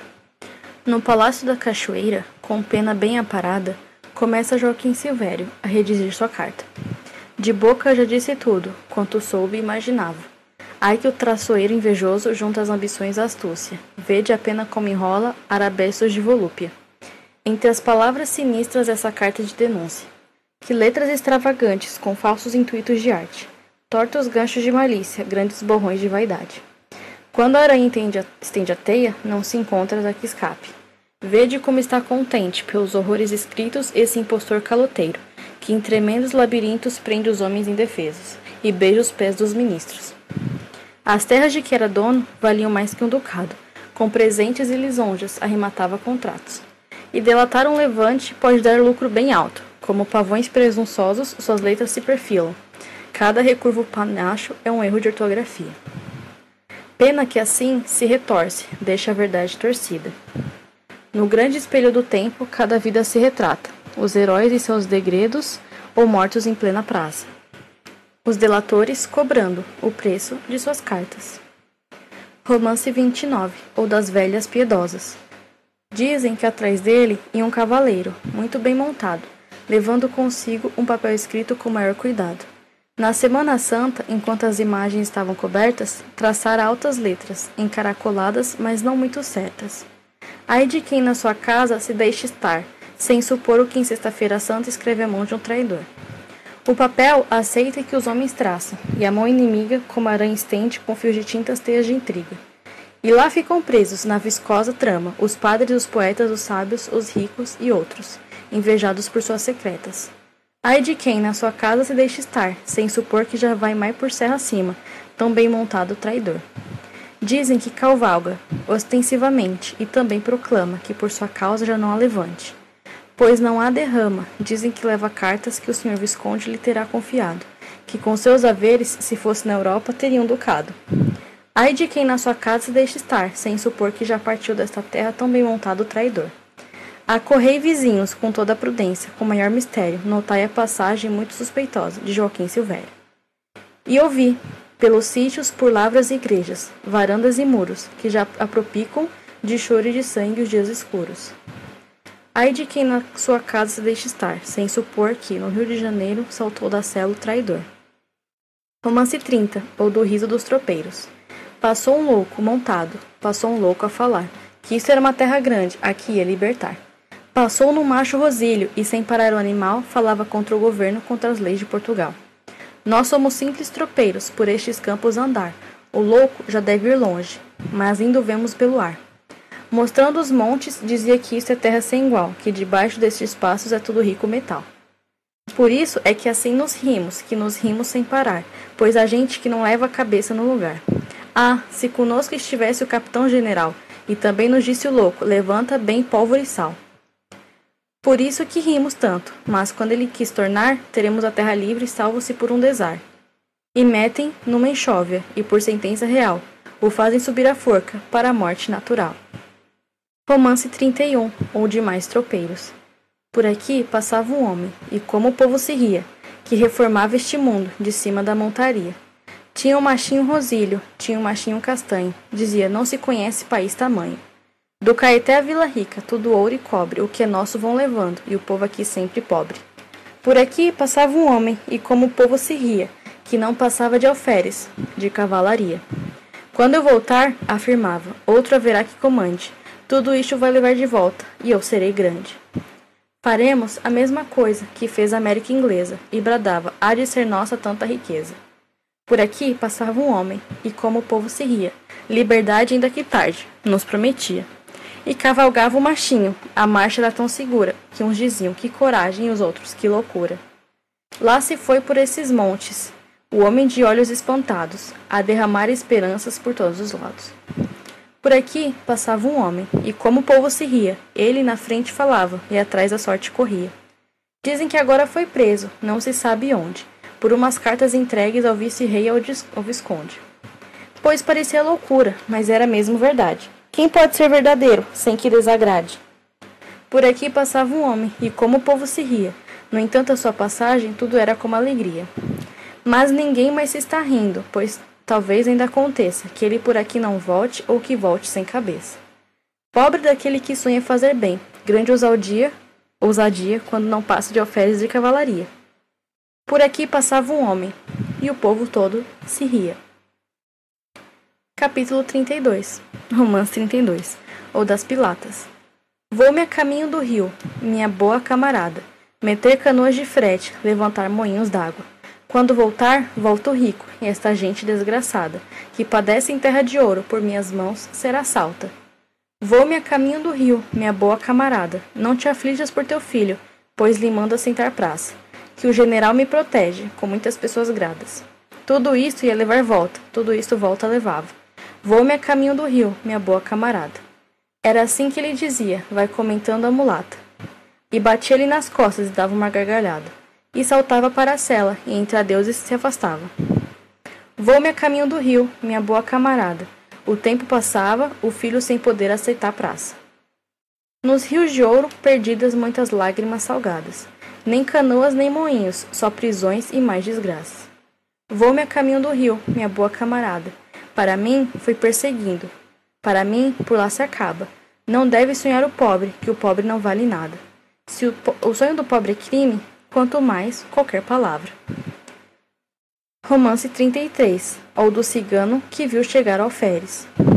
Não vale muito o Rosílio, mas o homem que vem montado, embora venha sorrindo, traz sinal de desgraçado. Parece vir perseguido, sem que se veja soldado. Deixou marcas no caminho, como de homem algemado. Fala e pensa como um vivo, mas deve estar condenado. Tem qualquer coisa no juízo, mas sem ser um desvairado. A estrela do seu destino leva o desenho estropiado, metade com grande brilho, a outra de brilho nublado. Quanto mais fica um sombrio, mais se ilumina o outro. Duvido muito, duvido que se deslinde o seu fato. Vejo que vai ser ferido e vai ser glorificado. Ao mesmo tempo, sozinho, o de multidões cercado, correndo grande perigo e de repente elevado, ou sobre um astro divino, ou num poste de enforcado. Vem montado no rosílio. Num rosílio vem montado mas atrás dele o inimigo, cavalga em sombra calado. Vejo no alto o fel e o espinho, e a mão do crucificado. Ah, cavaleiro perdido, sem ter culpa nem pecado, pobre de quem teve um filho, pela sorte assinalado. Vem galopando e sorrindo, com quem traz um recado, não que o traga por escrito, mas dentro em si, consumado. Romance 24, ou de Joaquim Silvério. Melhor negócio que Judas, fezes tu, Joaquim Silvério, que lhe traiu Jesus Cristo, tu traís o simples alferes. Recebeu trinta dinheiros, e tu muitas coisas pedes. Pensão para toda a vida, perdão para quanto deves. Comenda para o pescoço, honras, glórias, privilégios, e andas tão bem na cobrança que quase tudo recebes. Melhor negócio que Judas fazes tu, Joaquim Silvério, pois ele encontra remorso, coisas que não te acomete. Ele topa uma figueira, tu calmante envelheces orgulhoso e impenitente, com teus sombrios mistérios. Pelos caminhos do mundo nenhum destino se perde. Há os grandes sonhos dos homens e a surda força dos vermes. Romance 35, ou do suspiroso Alferes. Terra de tantas lagoas, terra de tantas colinas. No fundo das águas podres, o turvo reino das febres. Ah, se eu me apanhasse em Minas. Nos palácios vão fidalgos, santos vãos pelas esquinas pelas portas e janelas, as bocas murmuradoras. Ah, se eu me apanhasse em Minas. Rios inchados de chuva, serra fusca de neblinas, quem tiver uma canoa, quem correra, quem remara. Ah, se eu apanhasse em Minas. Quem vins tu fazer, oferes, com tuas loucas doutrinas? Todos querem liberdade, mas quem por ela trabalha? Ah, se eu me apanhasse em Minas. O humano resgata, custa pesadas carnificinas. Quem morre para dar a vida? Quem quer arriscar seu sangue? Ah, se eu me apanhasse em Minas. Minas das altas montanhas, das infinitas campinas. Quem galopar essas léguas, quem bater aquelas portas. Ah, se eu me apanhasse em Minas. Mas os traidores labutam nas funestas oficinas. Vão e vêm aos sentinelas, passam as cartas de denúncia. Ah, se eu me apanhasse em Minas. E tudo é tão diferente do que em saudade imaginas. Onde estão os teus amigos? Quem te ampara? Quem te salva mesmo em Minas? Mesmo em Minas? Romance 34. 36. Perdão. O das sentinelas. De noite e de dia, por todos os lados, caminham dois homens, que vão disfarçados, pois são granadeiros, e sendo soldados, alguém lhes permite, bigodes raspados. Ai, pobre do alferes, que gira inocente, sonhando outro mundo, amando outra gente. Vai jogando sonhos, lúdita semente, brotam sentinelas, miseravelmente. Ao sair das portas, diante dos sobrados, em qualquer esquina, sempre ali postados. São dois, são duzentos, são dois mil, lavrados em febres, parecem multiplicados. Esses vultos que me seguem, Joaquim Silvério, quem são? Devem ser sentinelas que amanhã me prenderão?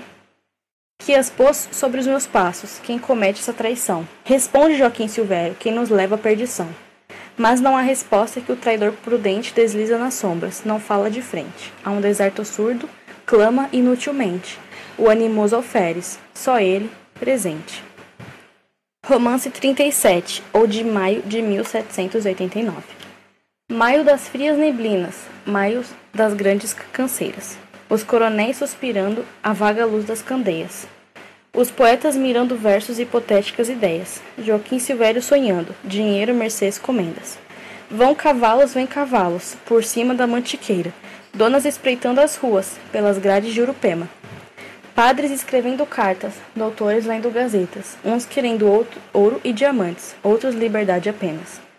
Ó maio dos grandes sustos por barrancos e ladeiras, aviso a toda pressa, dissimulações e senhas, soldados pelos caminhos, caras e cartas suspeitas.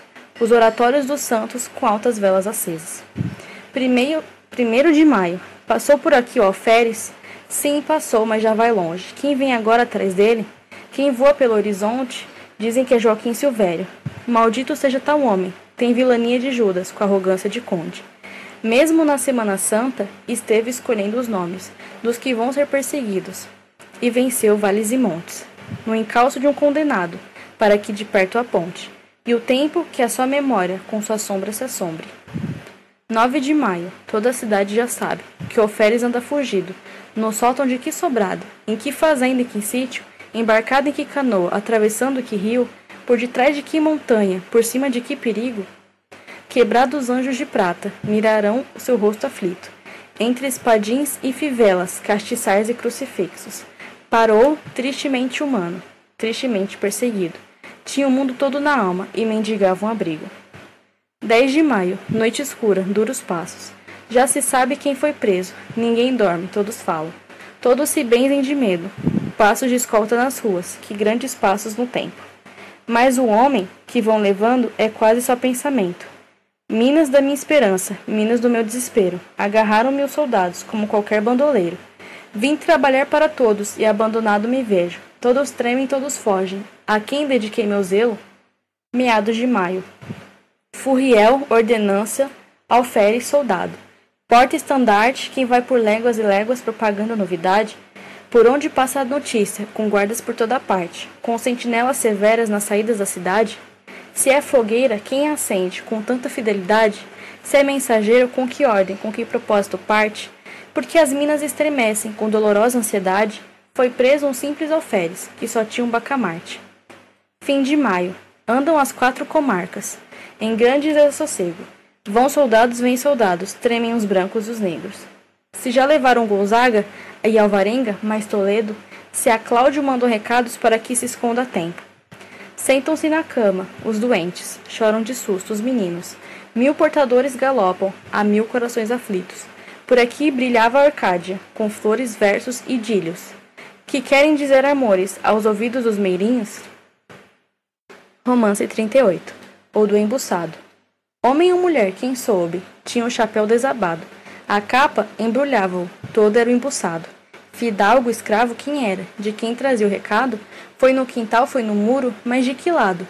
Passou por aquela ponte, entrou naquele sobrado, vinha de perto ou de longe, era o embuçado. Trazia chaves pendentes, bateu com o punho apressado, viu a dona com o menino, ficou calado. A casa não era aquela, notou que estava enganado, ficou chorando o menino, era o embuçado. Fugi, fugi que vem tropa, que sereis preso e enforcado. Isso foi tudo o que disse, o mascarado. Subiu por aquele morro, entrou naquele valado, desapareceu na fonte, era o embuçado. Homem ou mulher, quem soube, veio por si, foi mandado? A que horas foi? De que noite? Visto ou sonhado? Era a morte que corria? Era o amor com seu cuidado? Era o amigo, era o inimigo? Era o embuçado. Romance 29 ou de Francisco Antônio. Tão gordo, tão gordo que vale por quatro. Lá vai para a vila, em cela formosa, em grande cavalo. O come-lhes os milhos, esplêndido e farto. Parentes famosos por diversos lados. Do Rio das Mortes ao Cerro do Frio, Pires e Camargos, Oliveiras, Lopes, tudo entrelaçado e sítios imensos imensos escravos, e pratas e louças, e roupas imóveis e espelhos dourados. Tão gordo, tão gordo que vale por quatro. Lá vai para a serra, comentando fatos. Haverá derrama, haverá levante, já mandou recados. Conspira, organiza, anda em sobressalto. Tão gordo, tão gordo que vale por quatro. E diz: quem não mente, não é boa gente. Lá vai pelo mato. Caçar com os inimigos, com os amigos, codornas e viados. Quem foi Mr. Franklin fala com brocardos. Os vis não se devem meter nas empresas que requerem atos. Ou morre na lama que nem carrapato. Inventa, confunde, herói, mas velhaco. É o come-lhe os milhos, que irá para Angola. Ruminar cuidados, tão gordo, tão gordo que vale por quatro. Romance 40, ou do Alferes Vitoriano. Aonde é que vais, Vitoriano? Nem bem amanhece o dia, andarás de contrabando, serra abaixo, serra acima. Das areias de ouro branco, às sombras de Vila Rica, esporeava o seu cavalo, pela estrada mal segura. Vitoriano tem cuidado, de hora em hora a sorte muda.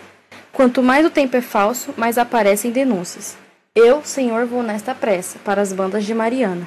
Nem vos direi quem me espera, nem vos direi quem me manda. Subo e desço pela serra, que nem o vento me alcança. Tinha no bolso uma carta e um recado na cabeça.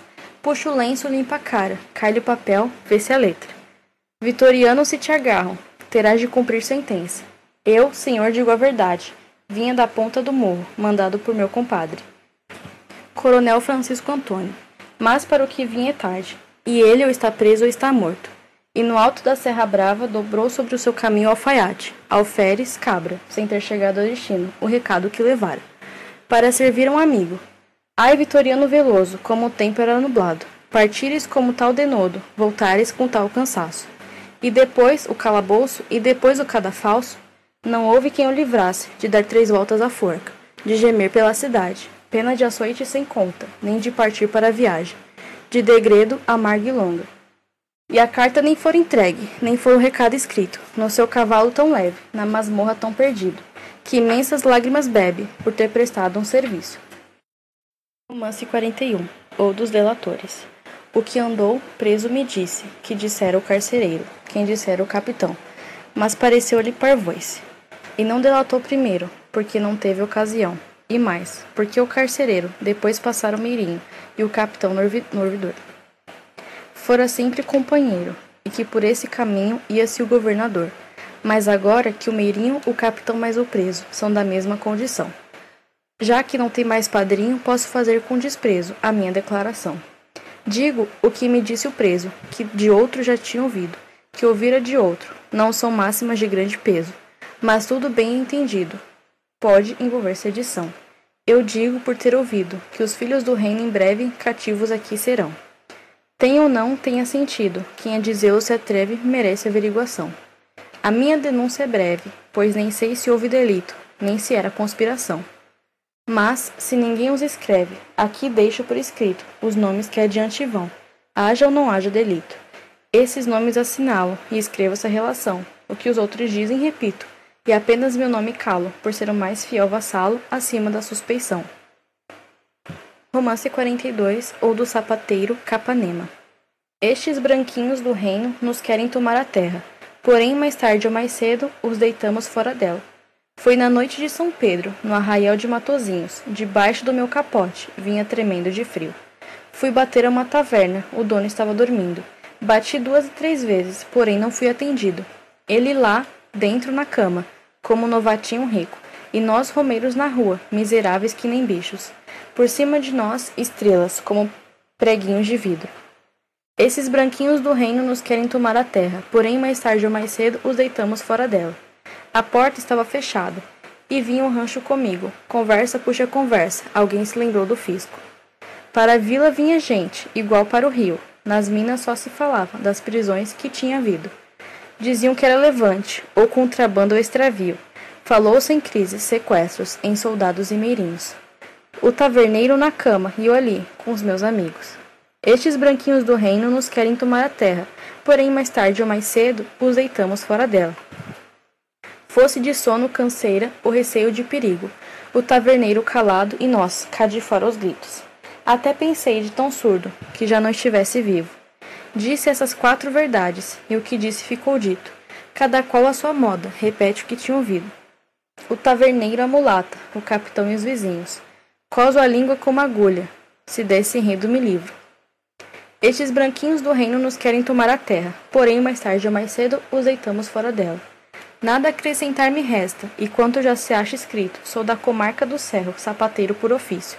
Nunca me trago de aguardente. Provou, provocou de tal rebuliço, nem sabia do levante, mas hoje acho que é preciso. Se eu só por quatro palavras, nele me vejo metido, no fundo desta cadeia, quando penso em meu serviço. Entendo muitas ideias que antes não tinha sentido. Estes branquinhos do reino nos querem tomar a terra, porém mais tarde ou mais cedo os deitamos fora dela. Sou eu que retalho a sola e que desenrolo o fio, mas nem o dono das botas sabe qual é seu caminho. Fui bater a uma taverna no arraial de Matozinhos. Vim parar numa cadeia, para fim desconhecido. Quem se lembrou do meu nome nem era meu inimigo. Devem ser pontos da sorte, no coro do meu destino.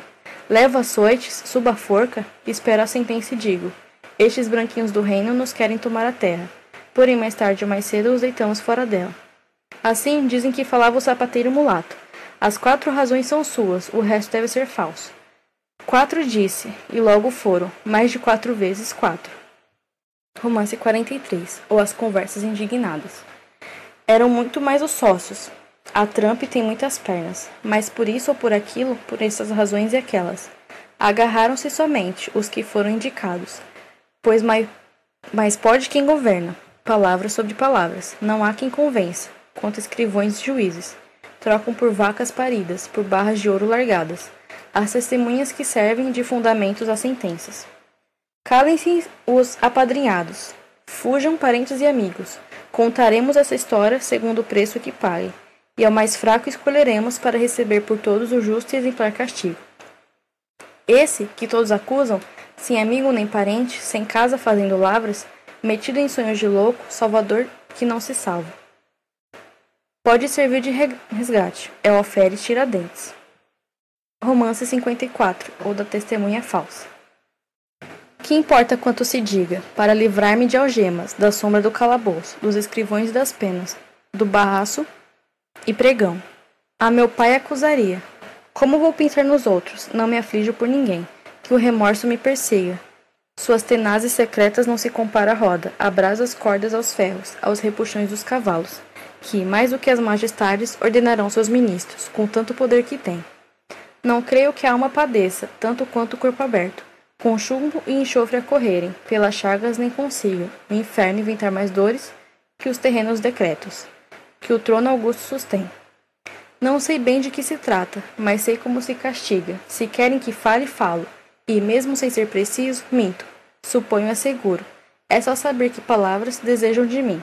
Se alguém padecer com tanta intriga, que Deus desmanche os enredos e o salve das consequências. Se for possível, mas antes, salvo-me a mim também. Talvez um dia se saibam as verdades todas, puras, mas já não são coisas velhas muito do tempo passado, que me importa o que se diga, o que se diga a quem. Por escrúpulos futuros, não vou sofrer desde agora. Quais são os torpes, quais enrolados? As mentiras viram lenda, e não é sempre a pureza que se faz celebridade. Há mais prêmios neste mundo para o mal que para o bem. Direi quanto me ordenarem, o que sobre o que não sobre. Depois, de joelhos suplico. Perdão para os meus pecados. Fecho meus olhos e esqueço. Cai tudo em sombras além. Talvez Deus não me conforme, mas o inferno ainda está longe, e a morte já chega à praça, já range na ouvidoria, nas letras dos depoimentos, em cartas do reino vem. Vede como corre a trinta. Assim correrá meu sangue, e os heróis chegam à glória. Só depois de degolados, antes recebem apenas ou compaixão ou desdém. Direi quanto for preciso, tanto quanto me inocente. Que alma tenho, tenho corpo, e o medo agarrou meu peito. E o medo me envolve e obriga. Todo coberto de medo, juro minto, afirmo e assino. Condenado, mas estou salvo. Para mim, só é verdade aquilo que me convém.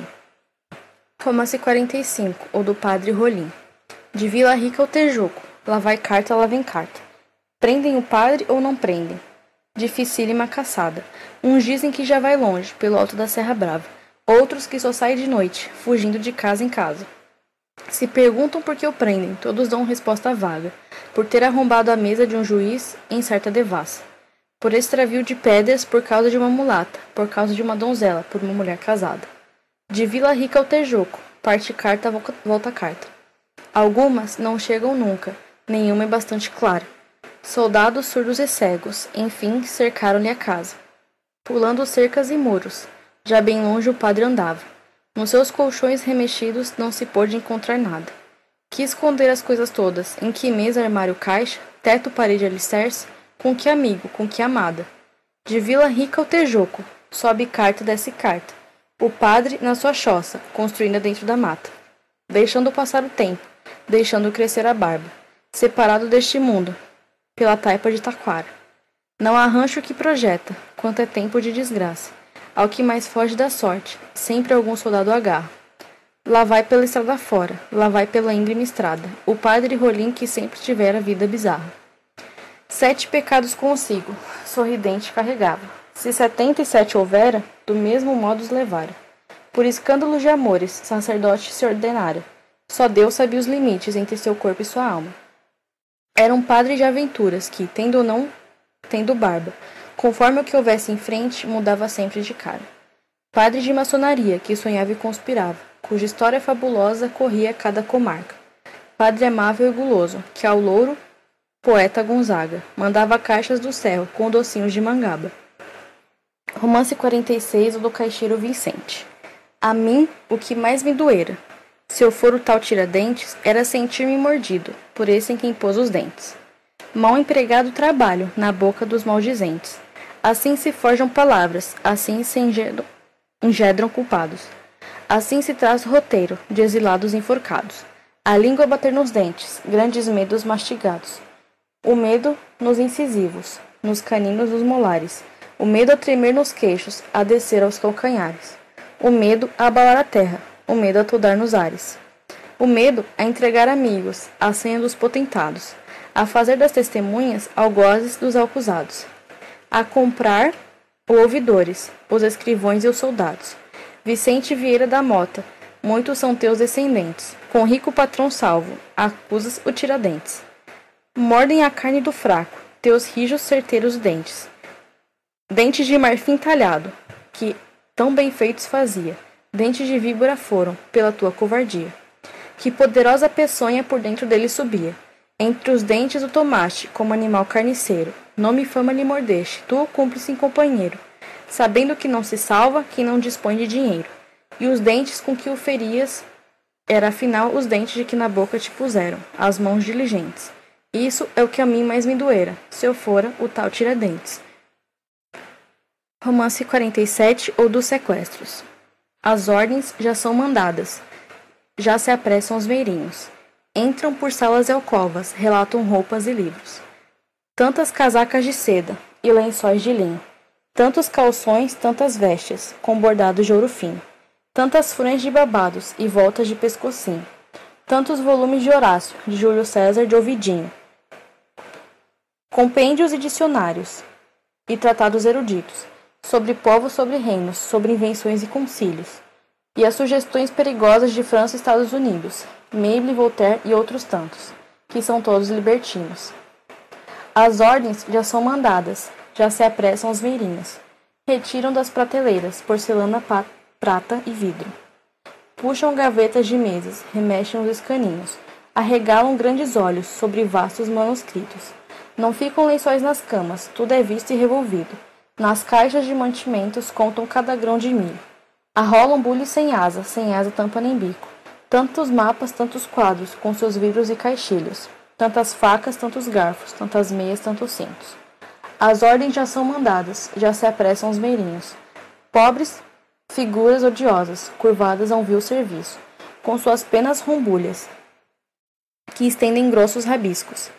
Horas e horas dedicados ao monótono exercício de executar os sequestros por duro dever de ofício. Versos, ideias, estudos são palavras sem sentido. Pobres coisas desamadas, lembranças presentes mimos, o que foi gala e beleza, tomba no rol sem prestígio.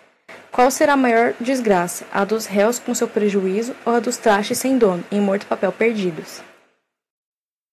Fala dos pusilânimes.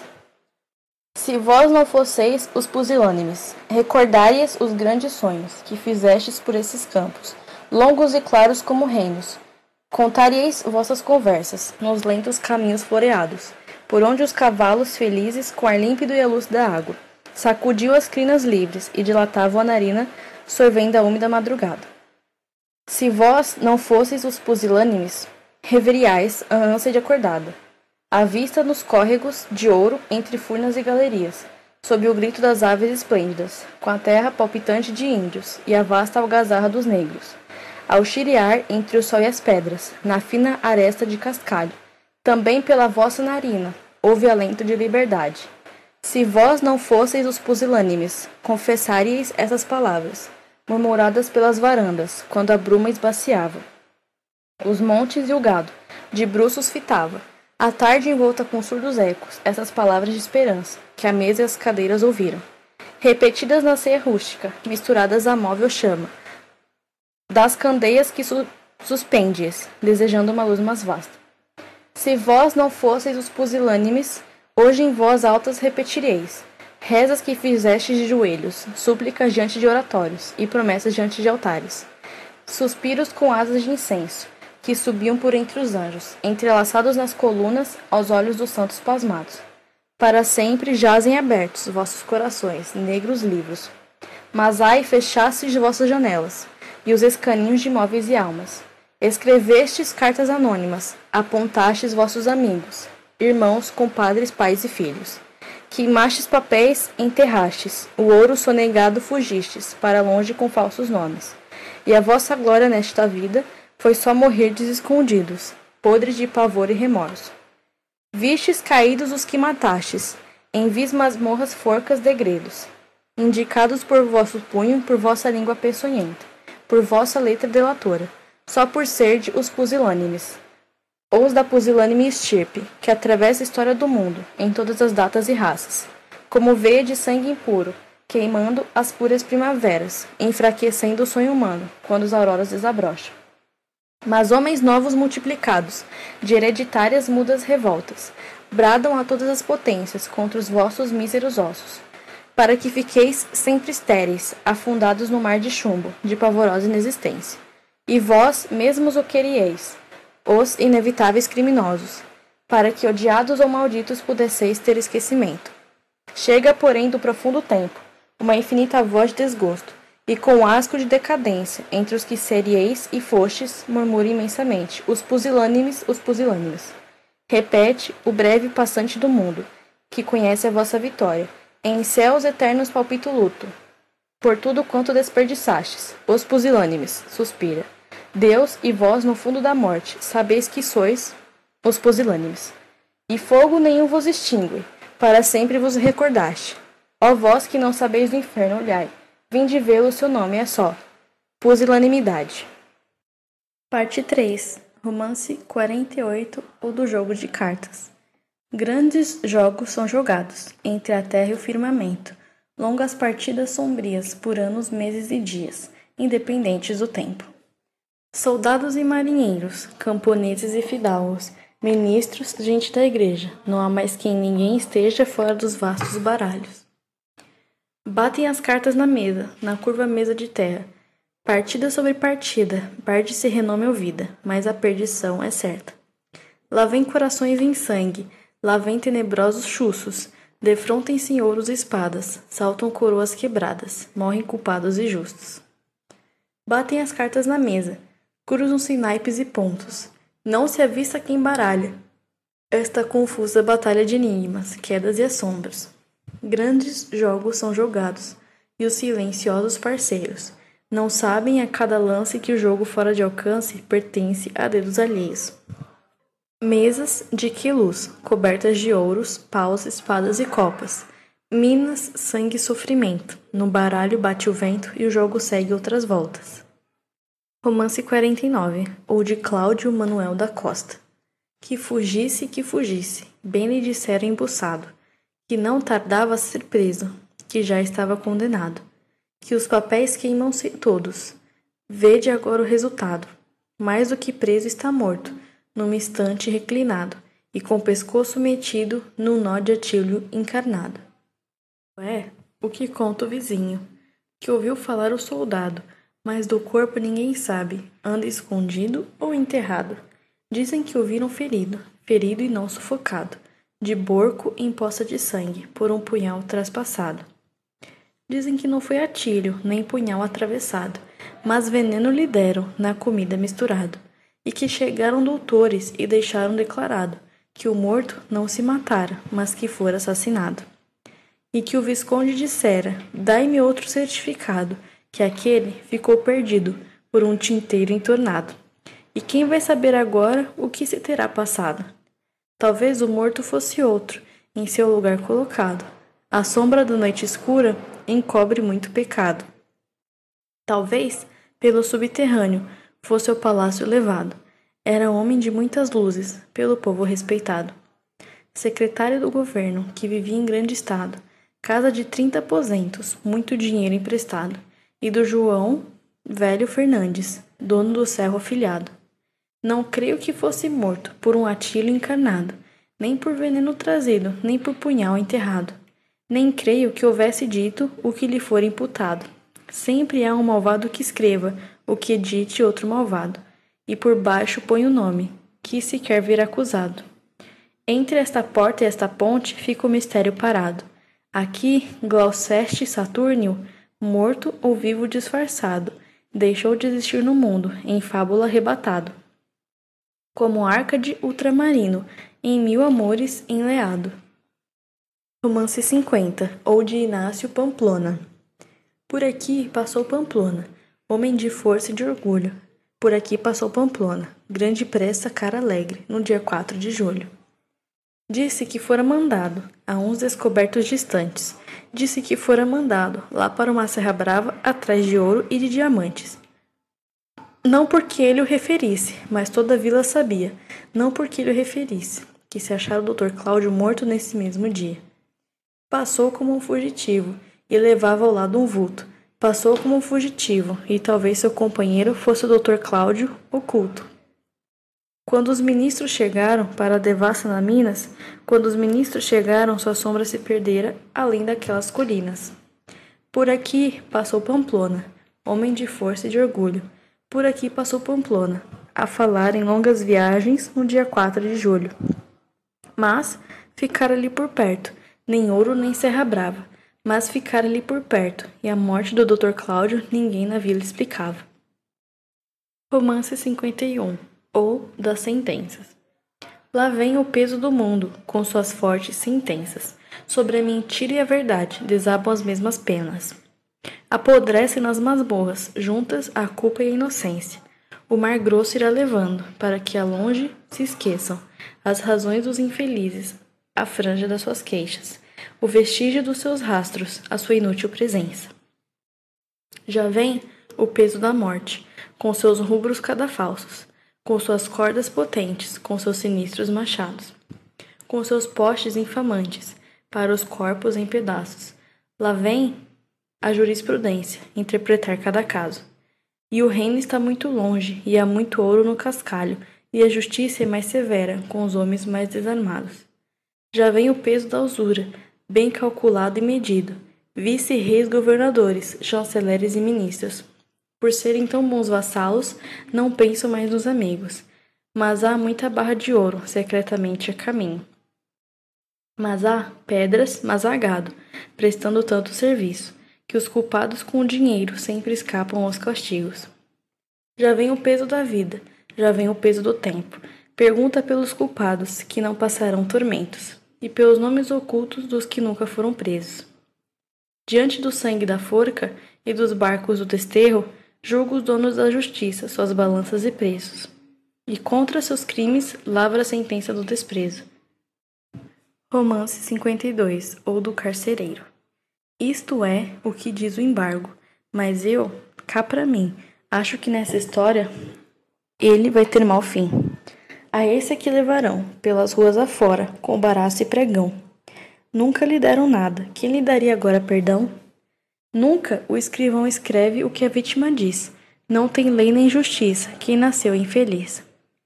A verdade não vem defender acusados, não se atende ninguém. Tudo isso é enredo grande e, por outros lados, falsidades se veem. A roda anda e desanda, e não pode parar Jazem no fundo as culpas, morrem os justos no ar. Romance 53, ou das palavras aéreas. Ai palavras, ai palavras, que estranha potência vossa. Ai palavras, ai palavras, sois de vento e ides no vento, no vento e não retorna. E em tão rápida existência tudo se forma e transforma. Sois de vento, ides no vento, e quedais com sorte nova. Ai palavras, ai palavras, que estranha potência vossa. Todo o sentido da vida principia a vossa porta. O mel do amor cristaliza seu perfume em vossa rosa. Sois o sonho e sois audácia, calúnia, fúria, derrota. A liberdade das almas, ai com letras, se elabora. E dos venenos humanos, sois a mais fina retorta, frágil, frágil como o vidro, e mais que o aço poderosa. Reis, impérios, povos, tempos, pelo vosso impulso rodam de trás de grossas paredes, de leve quem vos defolha. Pareceis de tênue seda, sem peso de ação nem de hora. E estais no bico das penas, estais na tinta que amolha, e estais nas mãos dos juízes, e sois o ferro que arrocha, e sois barco para o exílio, e sois Moçambique e Angola. Ai palavras, ai palavras, e eis pela estrada fora, erguendo asas muito incertas entre verdade e galhofa. Desejos do tempo inquieto, promessas que o mundo sopra. Ai palavras, ai palavras, mirai-vos que sois agora acusações sentinelas, bacamarte algema escolta, o olho ardente da perfídia, a velar na noite morta, a umidade dos presídios, a solidão pavorosa, duro ferro de perguntas, com sangue em cada resposta. E a sentença que caminha, e a esperança que não volta, e o coração que vacila, e o castigo que galopa. Ai palavras, ai palavras, que estranha potência a voz. Perdão podieis ter sido, sois madeira que se corta. Sois vinte degraus de escada, sois um pedaço de corda. Sois povo pelas janelas, cortejo, bandeiras, tropa. Ai palavras, ai palavras, que estranha potência vossa. Ereis um sopro na aragem, sois um homem que se enforca.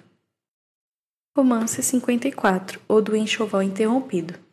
Aqui esteve o noivo, de agulha e dedal, bordando o vestido do seu enxoval. Em maio, era em maio, num maio fatal Feneciam rosas pelo seu quintal, por estrada e monte, neblina total. No perfil da lua, um nimbo mortal. Mas quem lê na névoa amargo sinal, a noite na vila é densa e glacial, o sono embuçado em cada beiral. Quem não dorme sonha com seu enxoval. A agulha de prata e de ouro dedal, em haste de cera ergue o castiçal, para a turva noite lírio de cristal. Sabeis, ó pastora daquele zagal, que andava num prado sobrenatural? Teria inimigo? Teria rival? O sono conversa em cada poial. Sabeis, ó pastora, quem seja o chacal, que os passos arrasta de longe arraial? Eu vi sua língua, é um negro punhal, que mortes fareja, o imundo animal.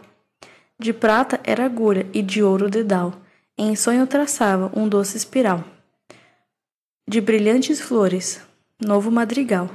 Sabeis, ó pastora, porque o maioral manda por algemas no louro zagal, que tranquila borda lírico enxoval? Estrela de aurora, fonte matinal, já vistes e ouvistes desventura igual? A agulha partiu-se, quebrou-se o dedal, romperam-se as flores, aqui vendaval. Procurais os rastros do infame chacal, sumidos-se embaixo do trono real. Soluçam as águas em seu manancial, e em sedas que foram de cedo coral, vai rolando um triste orvalho de sal. Sabeis, ó pastor, daquele zagal, que agora não borda, seu rico enxoval? Romance 55, ou de um preso chamado Gonzaga. Quem sabe o que pensa o preso, que todas as leis conhece, e continua indefeso? Aquele magistrado, que digno fora, o austero, agora te aparece criminoso. E pondero, tudo no mundo mente, daqui nem ouro quero. Pode ser que assim falasse, e pode ser que corressem lágrimas por sua face. No remoto passado fica o semblante vero do que hoje aqui padece. Mas não me desespero, que a vida é sem presente, daqui nem ouro quero. Mas eram falas perdidas, que havia léguas e léguas de sua vida e outras vidas. Inocente, culpado, enganoso, sincero, por muito que o confesse, o amor não recupero. No entanto, ó surda gente, daqui nem ouro quero. Romance 56 Ou da arrematação dos bens do alferes. Arrematai o machinho, castanho rosilho, custa dez mil réis, o que o algibrista lhe pôs na avaliação. Ai corta rios e espinhos, e já nada mais o assusta. Só ele sabe o que leva na sua imaginação. Arrematai as esporas, com seu jogo de fivelas, Pesam 39 oitavas e uma pequena fração. E ireis pelo mundo afora, aprumado em qualquer cela, propalando a sanha brava dessa história de traição. Arrematai as navalhas e a tabaqueira de chifre, neste corredor de trevas nossos passos aonde irão. Feliz aquele que leve, um ponteiro que o decifre, arrematai-o nem falha esse relógio marcão. Arrematai juntamente esta bolsinha do ferros, por menos de três cruzados ficarei tendo a ilusão de por entre escuma e berro arrancar os duros dentes a qualquer monstro, execrando o peçonhento dragão. Arrematai, sobretudo, este pobre canivete. São trinta réis, trinta apenas, e com que satisfação. Aparareis vossa pena. Quem sabe em que papéis mudos ela correr, interprete esta vã conspiração. E este espelho, surpreendido por não sentir mais a cara de entusiasmo, dor e espanto daquele homem de paixão, arrematai-o, um gemido, que antes nunca se escutara, e turvas gotas de pranto em sua lâmina estão. Arrematai a fivela de volta do pescocinho, que para sempre recorda definitiva aflição. Pois estão marcados nela o sítio certo e o caminho por onde cutelo e cordas cumprem a sua obrigação. Arrematai essas horas guardadas pelos ponteiros, arrancadas do seu dono, rogando consumação. Interrogai-as agora, que os réis tremem nos seus e os antigos prisioneiros de cinza e de glória são. Romance 57 ou dos vãos embargos. Este é o homem loquaz e sem reputação, sem créditos nem bens que o tornassem capaz de semelhante ação. Só por indiscrição, quiméricas ideias proferiu, sem escolha de tempo ou de lugar, e pela condição de temerário insano que se deve perdoar.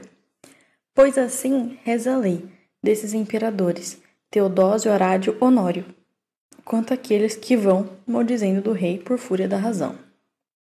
Ficava para trás, por sério e desvalido em toda a promoção. Era um homem loquaz e quis fazer das Minas uma grande nação. Ninguém faz o que quer, ninguém sabe o que faz. E os culpados, quem são?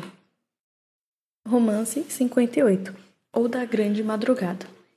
Se já vai longe a alvorada, então por que tarda o dia? Que negrume se levanta e com sua forma espanta a luz que o mar anuncia. Não é nuvem nem rochedo, detende as rédeas do medo. É o negro capitania. Olhai, vós os condenados, a grande sombra que avança, livre de pasmo e alvoroço. Este é o que aperta o pescoço aos réus faltos de esperança. E para gerais assombros, ainda lhes cavalga os ombros, e nos ares se balança. Ah, não fecheis vossos olhos, que hoje é tempo de agonia. Lembrai-vos deste momento, neste sinistro aposento, onde a morte principia. Vede o mártir como fita, sereno a sua desdita, e o negro capitania. Ó, oh, permite que te beije os pés e as mãos, não te importe arrancar-me este vestido, pois também na cruz despido morreu quem salva da morte. Vede o carrasco ajoelhado, todo em lágrimas lavado, lamentar a sua sorte. Já vai o mártir andando, cercado da claresia. Franjas arreios dourados, clarins, cavalos soldados. Há uma cantada sombria. Ele vai, seguindo os passos, e onde há de vir em pedaços, com o negro capitania.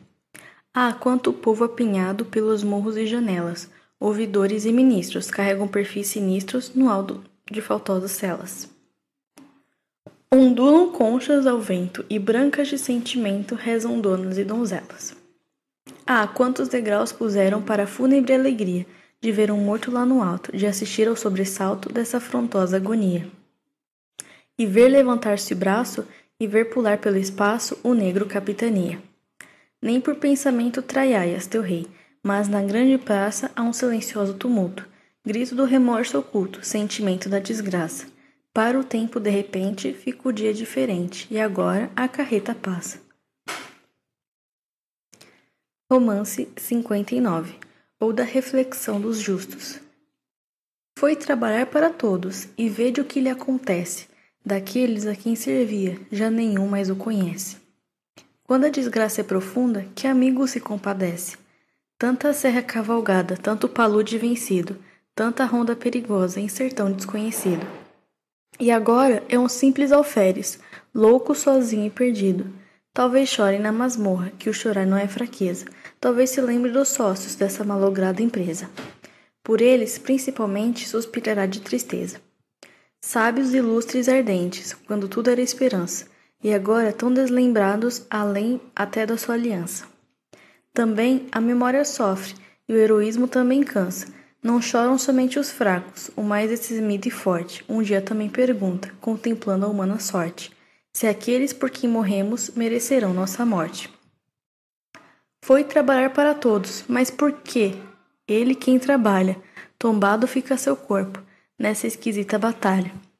Suas ações e seu nome, por onde a glória os espalha?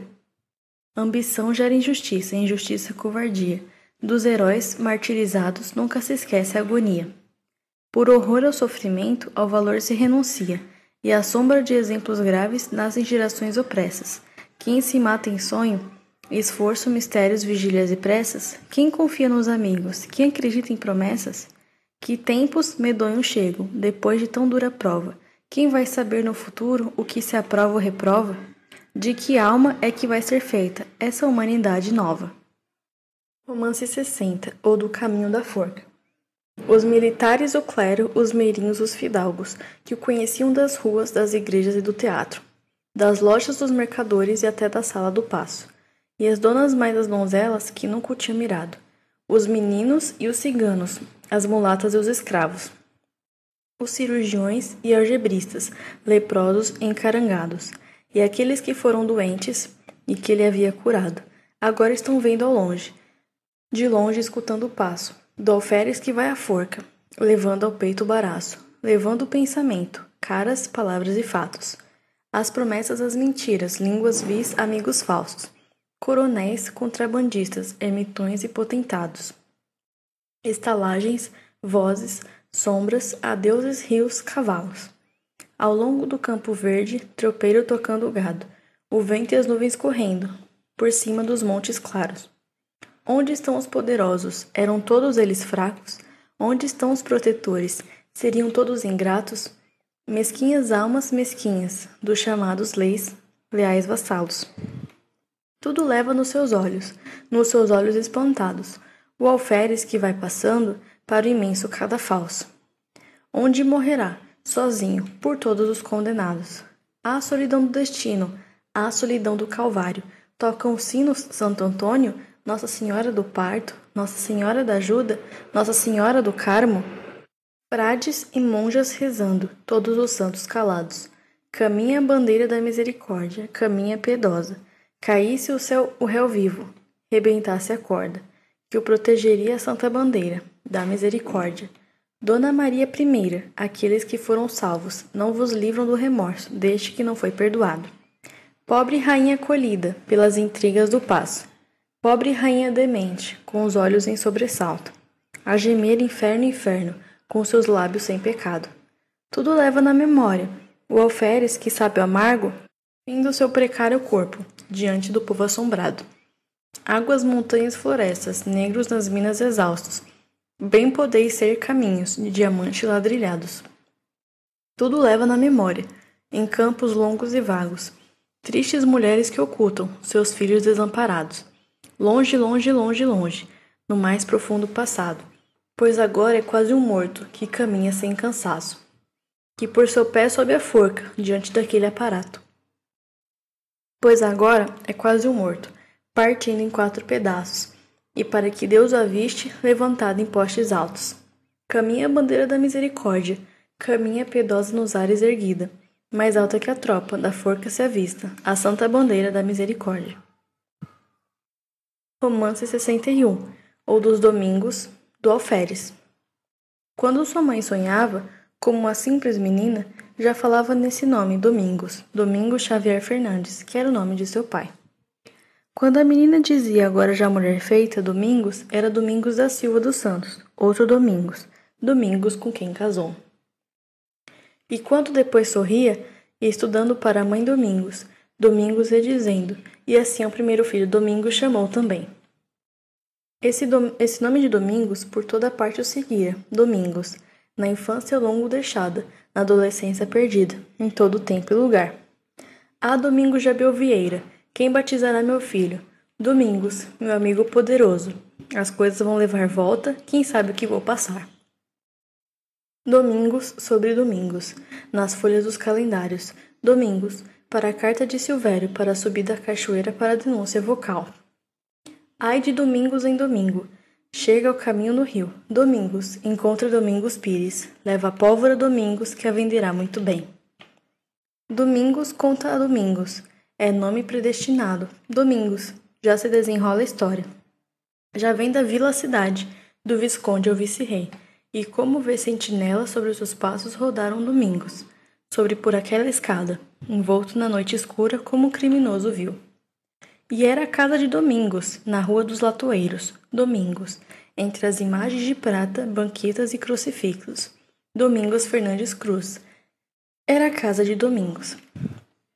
E era em dia de domingo, domingos, último dia de sonho, que agora os domingos todos são domingos de prisão. Certa manhã tenebrosa, no campo de São Domingos, Domingos, sempre o nome de Domingos, lhe apontaram a alta forca de vinte e cinco degraus. E num dia de domingo, seus quartos foram salgados, domingos, despachados para os sítios onde alguém o tinha ouvido falar na conspiração. Lá vai cortado em pedaços, lá vai pela serra acima, domingos, Domingos Rodrigues Neves, com os oficiais de justiça, tranquilamente o conduz. Romance 62 O do bêbado descrente. Viu o penitente de corda ao pescoço. A morte era o menos, mas era o alvoroço. Se morrer é triste, porque tanta gente vinha para a rua com cara contente. Ai Deus, homens, reis, rainhas, eu vi a forca e voltei, os paus vermelhos que tinha. Batiam os sinos, rufavam tambores, havia uniformes, cavalos com flores. Se era um criminoso, por que tantos brados, veludos e sedas por todos os lados? Quando me respondereis? Parecia um santo, de mãos amarradas, no meio de cruzes, bandeiras e espadas. Se aquela sentença já se conhecia, por que retardaram a sua agonia? Não soube, ninguém sabia. Traziam-lhe cestas, de doce de vinho, para ganhar forças naquele caminho. Se era condenado e iam dar-lhe a morte, por que ainda queriam que morresse forte? Ninguém sabia, não sei. Não era uma festa, não era um enterro. Não era verdade, não era erro. Então por que se ouvem salmo e ladainha, se tudo é vontade da nossa rainha? Deus, homens, rainhas, reis, que grande desgraça minha. Nunca vos entenderei. Romance 63 O do Silêncio do Alferes Vou trabalhar para todos, disse a voz no alto da estrada. Mas o eco andava tão longe e os homens que estavam perto não repercutiam nada. Bebamos, pois, ao futuro, exclamara na pousada. Todos beberam com ele, todos estavam de acordo, e agora não sabem nada. Levai bem pólvora e chumbo, disse a voz aos da boiada. Mas o Rosílio passava, e os homens riam-se dela, sem lhe responderem nada.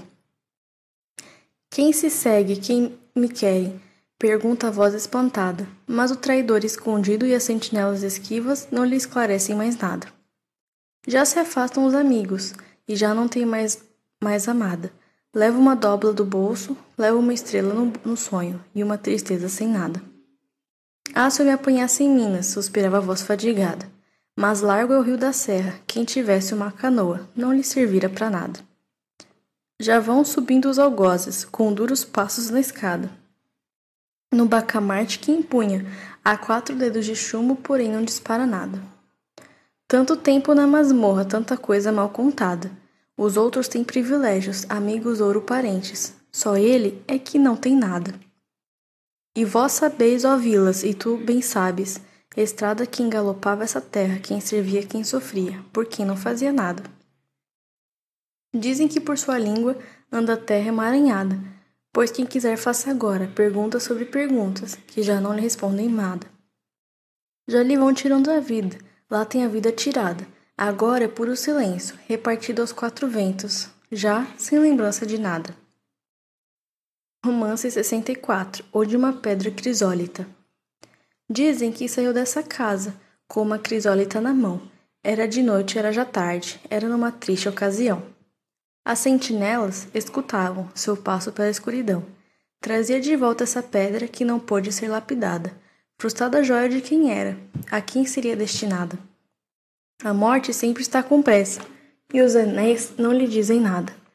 Entrou pela sombra da rua, com o peso das pedras nos dedos. A cidade era muito escura, e o tempo cheio de segredos, e a noite era uma trauma surda de negras denúncias e medos. Caminhou por ali acima, sozinho, veemente calado, com sua crisólita fria que tinha dentro um sol fechado. E seguiu por aquela esquina, com seu passo já condenado. Dias depois é que foi preso, entre uma parede e uma cama, segundo os rigores do tempo e os elos da noturna, noturna trama. e rolou pelo esquecimento, sua crisólita sem chama. Talvez nem crisólita fosse, as pedras sempre enganam tanto. Há muitos aleives na noite, haviam espiões em cada canto. Às vezes, pela mão de um homem, poderiam brilhar gotas de pranto. Ele era o alferes Tiradentes, enforcado naquela praça. Muitas coisas não se compreendem, tudo se esquece, o tempo passa. Mas essa crisólita sempre parece diamante, sem jaça. E era uma simples perna, pedra fosca, e ficou sem lapidação. Quando se fala nela, a sombra desfaz como serração. E sua luz bate no rosto do homem que a levava na mão. Parte 4 Cenário No jardim que foi de Gonzaga, a pedra é triste, a flor é débil. Há na luz uma cor amarga os espinhos selvagens crescem. Única sorte destas árvores, destituídas de primavera, secas na seca terra ingrata, que é uma cinza de inúteis ervas, solta sob os pés de quem passa. No jardim que foi de Gonzaga, oscila o candeeiro sem lume, apodrece a fonte sem água. Longas aranhas fulvinegras flutuam nas moles alfombras do antípoda universo aéreo. Um flácido silêncio adeja, sobre esses restos de uma história, de um sonho, amor, prisões, sequestros, degredos, morte e acabamento. Vagas mulheres sem notícias, pobres meninos inocentes, circulam por essas escadas, pisam as folhas secas, mostram portas de anil desmoronando. A névoa que enche os aposentos não vem do dia nem da noite. Vem da cegueira, ninguém sente o ranger da pena na sombra o luzir da seda das vestes, a luz de altos cálices de cera. Ninguém vê nenhum livro aberto, ninguém vê mão nenhuma erguida, com fios de ouro sobre o mundo, para um bordado sem destino. Improvável e incompreensível remate de fato o vestido. Apenas um cacho de rosas, que nascem pálidas e murchas, habita um desvão solitário. Quer falar porque veio a custo da antiga lágrimas guardadas, num chão sem ouro nem diamantes. Mas inclina-se à tarde, ao vento, e como um rosto humano morre sem dizer nada, inerme e triste, ao peso do seu pensamento. Como acontece entre os amantes. Romance 65 ou dos maldizentes. Ouves no papel a pena? Agora acumula embargos, a sentença que o condena o que outrora em altos cargos, pelo mais breve conceito, as rendas do real erário, do real erário. Apenas do Porto Larga revertia em seu proveito. Assim o destino é vário, grande fim para habitantes de um país imaginário, que falavam por consoantes e usam nomes fingidos. Aquilo havia mistério nas letras dos apelidos. Tanto ler o Voltério, e se não fosse o ladino, Capitão Joaquim Silvério Assim é vário o destino, negro, porém é o desterro, e há de arranjar palavreado com quem se lhe escuse o erro. Tanto impôs o namorado, e agora, quando se mira, vê-se um misério coitado. Como lá diz no Marlira, se nas águas se mirasse, veria ralo o cabelo, um par de esporas somente, e murcha e pálida a face. Falta-lhe aquele desvelo de sua pastora terna, deveria socorrê-lo a quem dará glória eterna. Ai que ricos libertinos, tudo era Inglaterra e França, e em redor versos latinos. Lá se lhes foi a esperança, mas segue com seus embargos. Quem porfia sempre alcança, os argumentos são largos. Que tem luzes, ninguém nega, mas são as coisas da fortuna, que bem se sabe ser cega. Não lhe sendo a hora oportuna, perder-se-á tudo que alega. Romance 66 ou de outros maldizentes. A nau que leva ao degredo, apenas do porto larga, já põe a pregão os trastes que os desterrados deixaram. Que fica aquele poeta, Tomás Antônio Gonzaga, somente este um par de esporas, um par de esporas de prata. Por mais que se apure o peso, não chega a quarenta oitavos. Nem terçados nem tesouras, canivetes ou navalhas Nada do ferro que corta, nada do ferro que mata. Só as esporas que ensinam o cavalo a abrir as asas. Espelho para que rosto, relógio para que data. que fica na fortaleza daquele poeta Gonzaga. Um par de esporas somente, um par de esporas de prata, e vossa mercê repare que outras há mais bem lavradas. Pelos modos me parece que lhe hão de fazer bem falta. Dizem que tinha um cavalo, que Pégaso se chamava. Não pisava neste mundo, mas nos planaltos da Arcádia. Agora, agora veremos como do cavalo salta. Entre pastores vivia, à sombra de sua amada. Ele dizia Marília, ela Dirceu balbuciava. Já se ouviu mais tola história? Já se viu gente mais parva? Hoje não é mais nem sombra dos amores que sonhava. Anda longe, a pastorinha, e agora já não se casa. Tanto amor, tanto desejo, desfez-se o fumo da fábula, que isso de amores de poetas são tudo aéreas palavras. Foi-se a emoção da aventura, chega o barco da desgraça, que deixa na fortaleza um par de esporas de prata. Há línguas de maldizentes nos quatro cantos das praças. Se mais deixasse, diriam que eram roubos que deixava. Há línguas que sem fadiga arquitetais coisas falsas. Tanto a seda que vestira, tanto verso que cantara, maior que César se via, mais que Alexandre pensava. Escorregou-se-lhe a sela, restam-lhe cavalos de água. Mais devagar, cavaleiro, que vai dar contigo em África. Puseram pregões agora, vamos ver quem arremata. Quem compra este par de esporas, que eram de poeta Gonzaga, já ninguém sonha ir tão longe, que hoje são duras escarpas, esses caminhos de flores, de antigos campos da Arcádia. Só deixou na fortaleza o par de esporas de prata. Quem sabe se alcança a terra, quem sabe se desembarca. Anda a peste das bexigas, até na gente fidalga. Pois ia dar leis ao mundo. Era o que as leis fabricava. E o par de esporas não chega nem a trinta e nove oitavas. Para tão longa carreira, vê-se quem era coisa fraca. Já lá vai pelo mar fora, lá vai com toda a prosápia. O ouvidor e libertino, desembargador Peralta. Ai de ti que hoje te firmas, no arção das ondas salgadas, Segura a rédea de espuma, Tomás Antônio Gonzaga. Escapaste aqui da forca, da forca e das línguas bravas. Vê se te livras das febres que se levantem nas vagas e vão seguindo o navio com seus cintilantes miasmas. Romance 67 ou da África dos 700 Ai, terra negras da África, portos de desespero, quem parte lá vai cativo quem chega, vem por desterro. Ai, terra negras da África, ai, litoral dos medos. Aqui falece a audácia e chega a morte cedo. Que as febres são grandes barcas, movendo esbraseados remos. Aqui falece a audácia, finda qualquer apelo. Ai, terra negras da África, selva de pesadelos. Os presos lutam com os sonhos, como entre curvos espelhos. Ai, terras negras da África, noite grossa de enredos, rolam de longe lágrimas para o horizonte negro. Saudade pena de morte, para cumprir-se em degredo. Rolam de longe lágrimas, quereis saber seu peso? Ai, terras negras da África, céu de angústias e segredo, laje de sombra caída sobre o suspiro dos presos. Romance 68, ou de outro Maio Fatal. Era em maio, foi em maio, sem calhandra ou rouxinol, quando se acaba nos campos da roxa quaresma a cor, e as negras montanhas frias vagarosos sobre o sol, embuçado em névoa fina, sem vestígio de arrebol.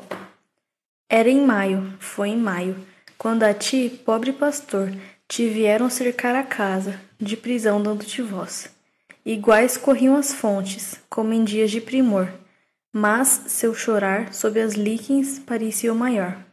E em teus ouvidos iria, como o suspiro de amor, que o resto eram rudes ordens, que o resto era duro som, de algemas, patas e bulha, de mazombos e reinóis. Era em maio, foi em maio, sem calhandro ou somente o correr das fontes, nos tanques largos da dor, entre a fala dos amigos e as palavras do traidor Saudoso sussurro de água nas pedras úmidas por onde os olhos dos cavalos pousavam como branda flor. Adeus, adeus, Vila Rica, onde é de ouro e o próprio pó. Adeus que tudo nos tira, o bravo tempo agressor. Adeus que já vem Meirinhos, com seus papéis para o rol. Dos sequestros nada fica, seja qual seja o valor. Adeus pontes sonolentas, adeus riachos torcidos, de malsinado esplendor. Adeus montes levantados, voltarão meus passos, ou dessas profundas masmorras já não se volta depois? Veio em maio, foi-se maio, sem calhandro ruxinol, as pedras das fortalezas são as de pesada mó. Comprimindo, comprimindo, num desgraçado torpor, o coração contra o tempo que o amor faria veloz. Ai, como ao pé dessas penhas roda o mar e escuma, triste com boca cheia de dó. Noite e dias pisados pelo sinistro rumor dos passos do carcereiro, e em sonhos assoma forma indefinida do algoz. Veio maio, foi-se maio, sem calhandra o rouxinol, apagou-se pelas matas, da quaresma a triste dor, triste cor. Quantos anos já passaram, espelho desilusor, o corpo sempre mais gasto, sempre a saudade maior. Quem sou, que me não conheço, já não me encontro onde estou.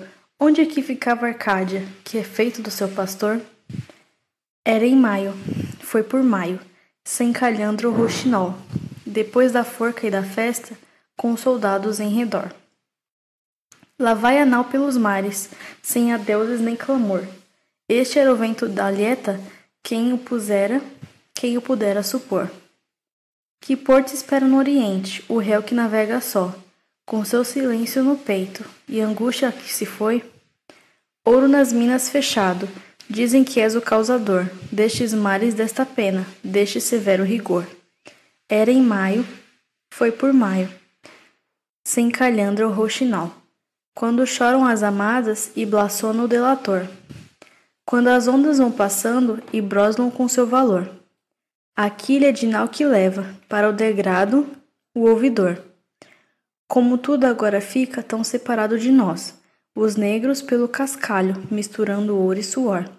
Nos jardins, o alto relógio do amarelo girassol as fontes gorjeando, as pedras seu transparente frescor.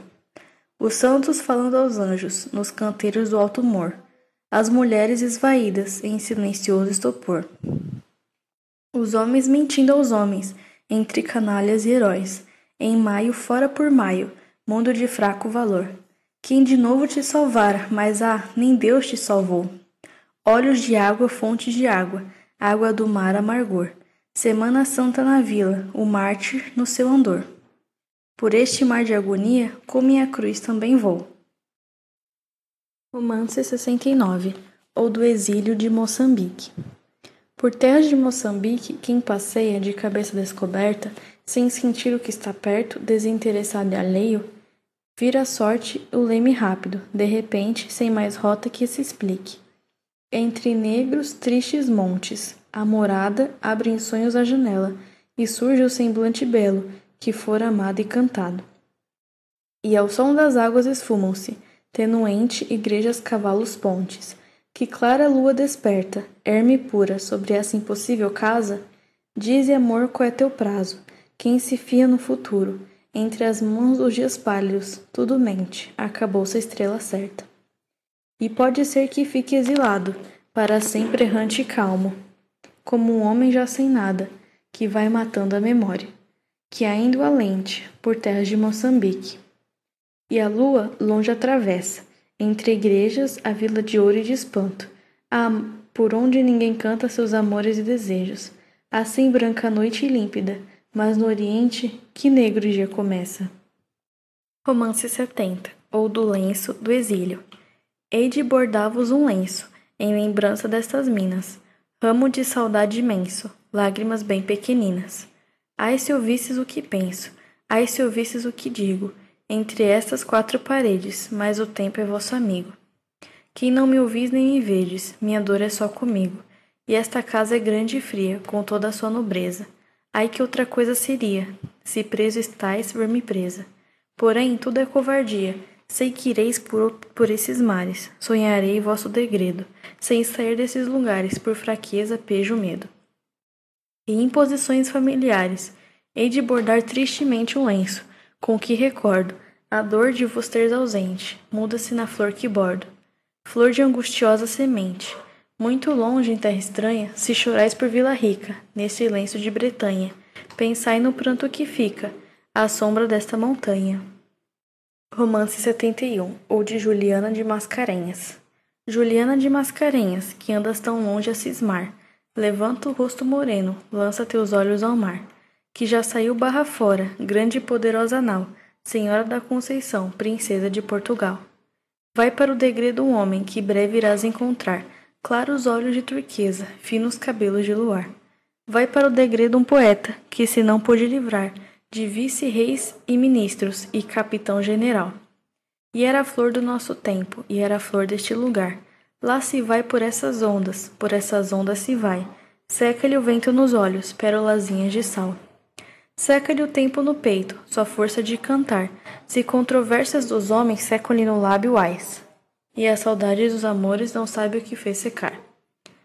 Juliana de Mascarenhas, distante rosa oriental, estende os seus negros olhos por essas praias do mar. Vê se não vai baixando, vê se não vai baixar. Dentre as velas, dentre as cordas, dentre as escadas da nau, aquela que vem longe, aquele que a sorte traz. Quem sabe para teu bem, quem sabe para seu mal. Ai, terra de Moçambique, ilha do fino coral, prestai atenção às falas que vão correndo pelo ar. Aquele é o que vem de longe, que se mandou degradar por três anos as masmorras ouviram triste a pensar. Os amigos que tivera, amigos que não tem mais, fora para outros degredos, Deus sabe quem voltará. A donzela que ele amava, entre lavras do ouro jaz, na grande arca do impossível, deixou dobrado enxoval. Uma parte já bordada, outra parte por bordar. Muito longe é Moçambique, que saudade alcançará. Juliana de Mascarenhas Deus sempre sabe o que faz. Põe teu vestido de tiço, bracelete anel colar. Mais do que a marília, a bela, poderás aqui brilhar. Vem ver este homem tranquilo que mandaram degredar. Imaginária Serenata. Vejo-te passando por aquela rua, mais aquele amigo que encontraram morto, e pergunto quando poderei ser tua, se vens ter comigo de tão negro porto. Há quem põe cadeias também nos meus braços, que em minha alma sombra com tanto perigo, em sonho rodeias meus ocultos passos. Ouve a tua sombra, o que? Longe digo? Vejo-te na igreja, vejo-te na ponte, vejo-te na sala, todo meu castigo é que não me veja, também no horizonte. Que ouça a tua fala, sem me ver contigo. Na minha janela pousa a luz da lua, lá não mais consigo. Descanso em meu sono, pela noite bela, o amor continua Deita-me consigo aos pés do seu dono. Romance 72, ou de Maio no Oriente. Em maio, outra vez em maio, depois de anos de terror, não mais guardas nem correntes, de ordem do governador. Não mais por serras e bosques, longo caminho de dor. Não mais escuros masmorras, não mais perguntas de algoz. Não mais anal do degredo, não mais o tempo anterior. Juliana de Mascarenhas, desposa ao antigo ouvidor, pela sede de Moçambique, murmuram a meia voz. Não tinha amor, nunca o teve. Loucura que já passou. Tudo eram sonhos de Arcádia, ilusões da vida em flor. Palavras postas em verso, doce e melodioso som. Festival em prados verdes, com ouro a crescer ao sol. Em maio, outra vez em maio, depois de anos de terror. Juliana de Mascarenhas levantou-se no altar mor. Sobre os santos evangelhos, o antigo noivo jurou é certo que hoje está sendo alguém que outrora não foi. O coração que já teve, quem o tirou e onde o pôs? Eis que a voz murmuradeira recomeça o seu rumor. Como era aquele vestido que com sua mão bordou? Todo de cetim precioso, recamado de esplendor? O dedal com que o bordava no sequestro se encontrou. Mas outros vão respondendo à murmuradeira voz, bordado só de quimeras, com suspiros em redor. Dizem que muito pesava tão portentoso lavor. Ai pesava como ferro, e era tudo vento e pó. Em maio, outra vez em maio, quando o mundo é todo amor. Maio que vais e que voltas, quanto tempo já passou. Pelas minas enganosas, quem soluçará de dor? Levantai-vos, negros montes, faze-te oceano maior. Tomás Antônio Gonzaga, longe, no exílio casou. Romance 73 ou da inconformada Marília. Pungia a Marília a bela, negro sonho atormentado, voava seu corpo longe, longe por alheio prado. Procurava o amor perdido, a antiga fala do amado, mas o oráculo dos sonhos dizia seu corpo alado. A volta, volta Marília, tira-te desse cuidado, que teu pastor não se lembra de nenhum tempo passado. E ela dormindo gemia, só se estivesse alienado. Entre lágrimas se erguia seu claro rosto acordado, volvia os olhos em roda, e logo, de cada lado, piedosas vozes discretas davam-lhe o mesmo recado. Não chores tanto, Marília, por esse amor acabado, que esperavas que fizesse o teu pastor desgraçado, tão distante, tão sozinho, em tão lamentoso estado? A bela, porém, gemia, só se estivesse alienado. E a névoa da tarde vinha com seu véu tão delicado, envolver a torre, o monte, o chafariz, o telhado. Há quanta névoa de tempo, longamente acumulado, mais os versos, mais as juras, mais o vestido bordado. Bem que o coração dizia, coração desventurado. Talvez se tenha esquecido, talvez se tenha casado. Seu lábio, porém, gemia, só se estivesse alienado. Romance 74, ou da Rainha Prisioneira. Ai, a filha de Marianinha, ai, a neta do rei Dom João, suave princesa de mãos postas, resplandecente de coração. Que lindas letras desenhava a sua delicada mão Grandes verticais majestosas, curvas de tanta mansidão. Maria, nome de esperança, Maria, nome de perdão. A melancólica princesa, livre de toda ostentação, que há de subir a um trono amargo, como todos os tronos são. Há que crescer entre as intrigas de vale dos nobres criados, há que conversar com os santos, há que detestar os pecados. Há que soube de tanto sangue, por engenhos de altos estrados. Quando a nobreza sucumbia, dos fidalgos esquartejados. Há que vira o pasmo do povo e a estupefação dos soldados. Há que, amarrada em seus protestos, pusera silenciosos brados, em grandes lágrimas abertas, nos olhos para o céu voltados. Há que um dia fora aclamada, envolta em vestes lampejantes, onde o que não fosse ouro e prata era de flores de brilhantes. Mas o vestido bordado, aqui de olhos tristes mirara, paisagens multidões semblantes sentindo a turba alucinada em vãos transportes delirantes, sabendo que reis e reinaldos, que sempre penosos instantes, aqui um missal de crucifixo, a mão pusera e aos circunstantes fizeram ouvir seu juramento, sob estandartes palpitantes. Aqui mandara abrir masmorras, aqui desprendera correntes, aqui escutar os condenados, aqui libertar os inocentes. Aqui os sofredores antigos levará consolos urgentes. Aqui salvava os desvalidos, aqui socorria os doentes. Aqui dava a comer aos pobres com suas próprias mãos clementes. Aqui chorava pelas culpas de seus mortos impenitentes e suplicava a Deus piedade para seus ilustres parentes. Aqui se preservava isenta sobre os desencontros humanos, sem soldados e sem navios, entre os irados soberanos, de Espanha, de França e Inglaterra e os rebeldes americanos, com os olhos além deste mundo, nessa evasão de meridianos, que não compreendem os ministros e muito menos os tiranos de quem vê na terra a falência de todos os mortais enganos. A que achava no ódio o pecado, a que achava na guerra os danos. A que tentar erguer-se às esferas de arte, de ciência e pensamento. A que ao serviço de seu povo dedicar a cada momento. A que se acreditara livre de qualquer decreto sangrento. Quando os horizontes moviam grandes ondas de roxo vento. Quando em cada livro se abriam outras leis e outro ensinamento. Quando o tempo da realeza em súbito baque violento, desabava das guilhotinas sobre um grosso mar de tormento. Ela, sem pai, marido, filhos, confessor, ninguém, acordado, em seu palácio densa noite, erguendo voz desesperada, perguntando pelos mortos, pela sua ardente morada. Ela a sentir o inferno vivo, a família toda abrasada, e os demônios com rubros garfos, esperando a sua chegada, e seu corpo já transparente, e já dentro dele mais nada e os corcéis da morte e da guerra a escumaram na sua escada. Ei-la a entender pelas paredes, sua desvairada figura, a que, embora piedosa e meiga, pelo poder da desventura, degradava e matava longe com sua clara assinatura. Ei-la aos gritos a sombra verde do jardim de aquosa frescura, clamam por ela inconfidentes, que afunda masmorra tortura, e ela clama os ares esparsos, e a liberdade que procura, e por flutuantes horizontes no fusco império da loucura. Ai, a neta de Dom João V, filha de Dom José I, presa em muros de fúria brava, mais do que qualquer prisioneiro. Terras de Angola e Moçambique. Mais doce é o vosso cativeiro, transparentes vossas paredes, prisões do Rio de Janeiro. Ai que filha de Marianinha, jaz em cárcere verdadeiro, sem grade por onde se aviste, esperança tempo luzeiro. Prisão perpétua, exílio estranho, sem juiz, sentença o carcereiro. Fala a comarca do Rio das Mortes. Onde o gado que passia e onde os campos e onde os searas, onde a maçã reluzente ao claro sol que adorava, onde as crespas águas finas, cheias de antigas palavras, onde o trigo, onde o centeio, na planície devastada, onde o girassol redondo que nos cercas, na cerca se inclinava, mesmo as pedras das montanhas parecem podres e gasas. As casas estão caindo, muito tristes abraçadas.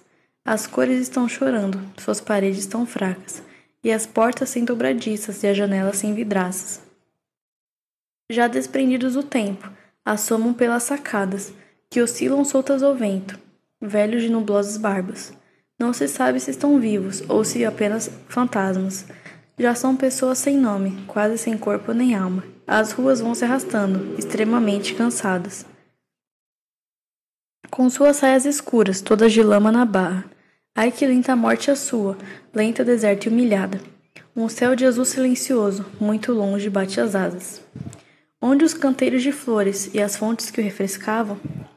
Onde as dunas que subiam para a missa estas escadas? Onde os cavalos que vinham por essas verdes estradas, onde o vigário Toledo, com seus vários camaradas, e as cadeiras de cabiúna que se viam nesta sala, e os seus brilhantes damascos, que ramejas encarnadas, onde as festas, onde os vinhos, onde os temerários falas, qual de nós vai ser rainha? E qual de nós vai ser papa? Onde o brilho dos fagotes, onde as famosas bravatas?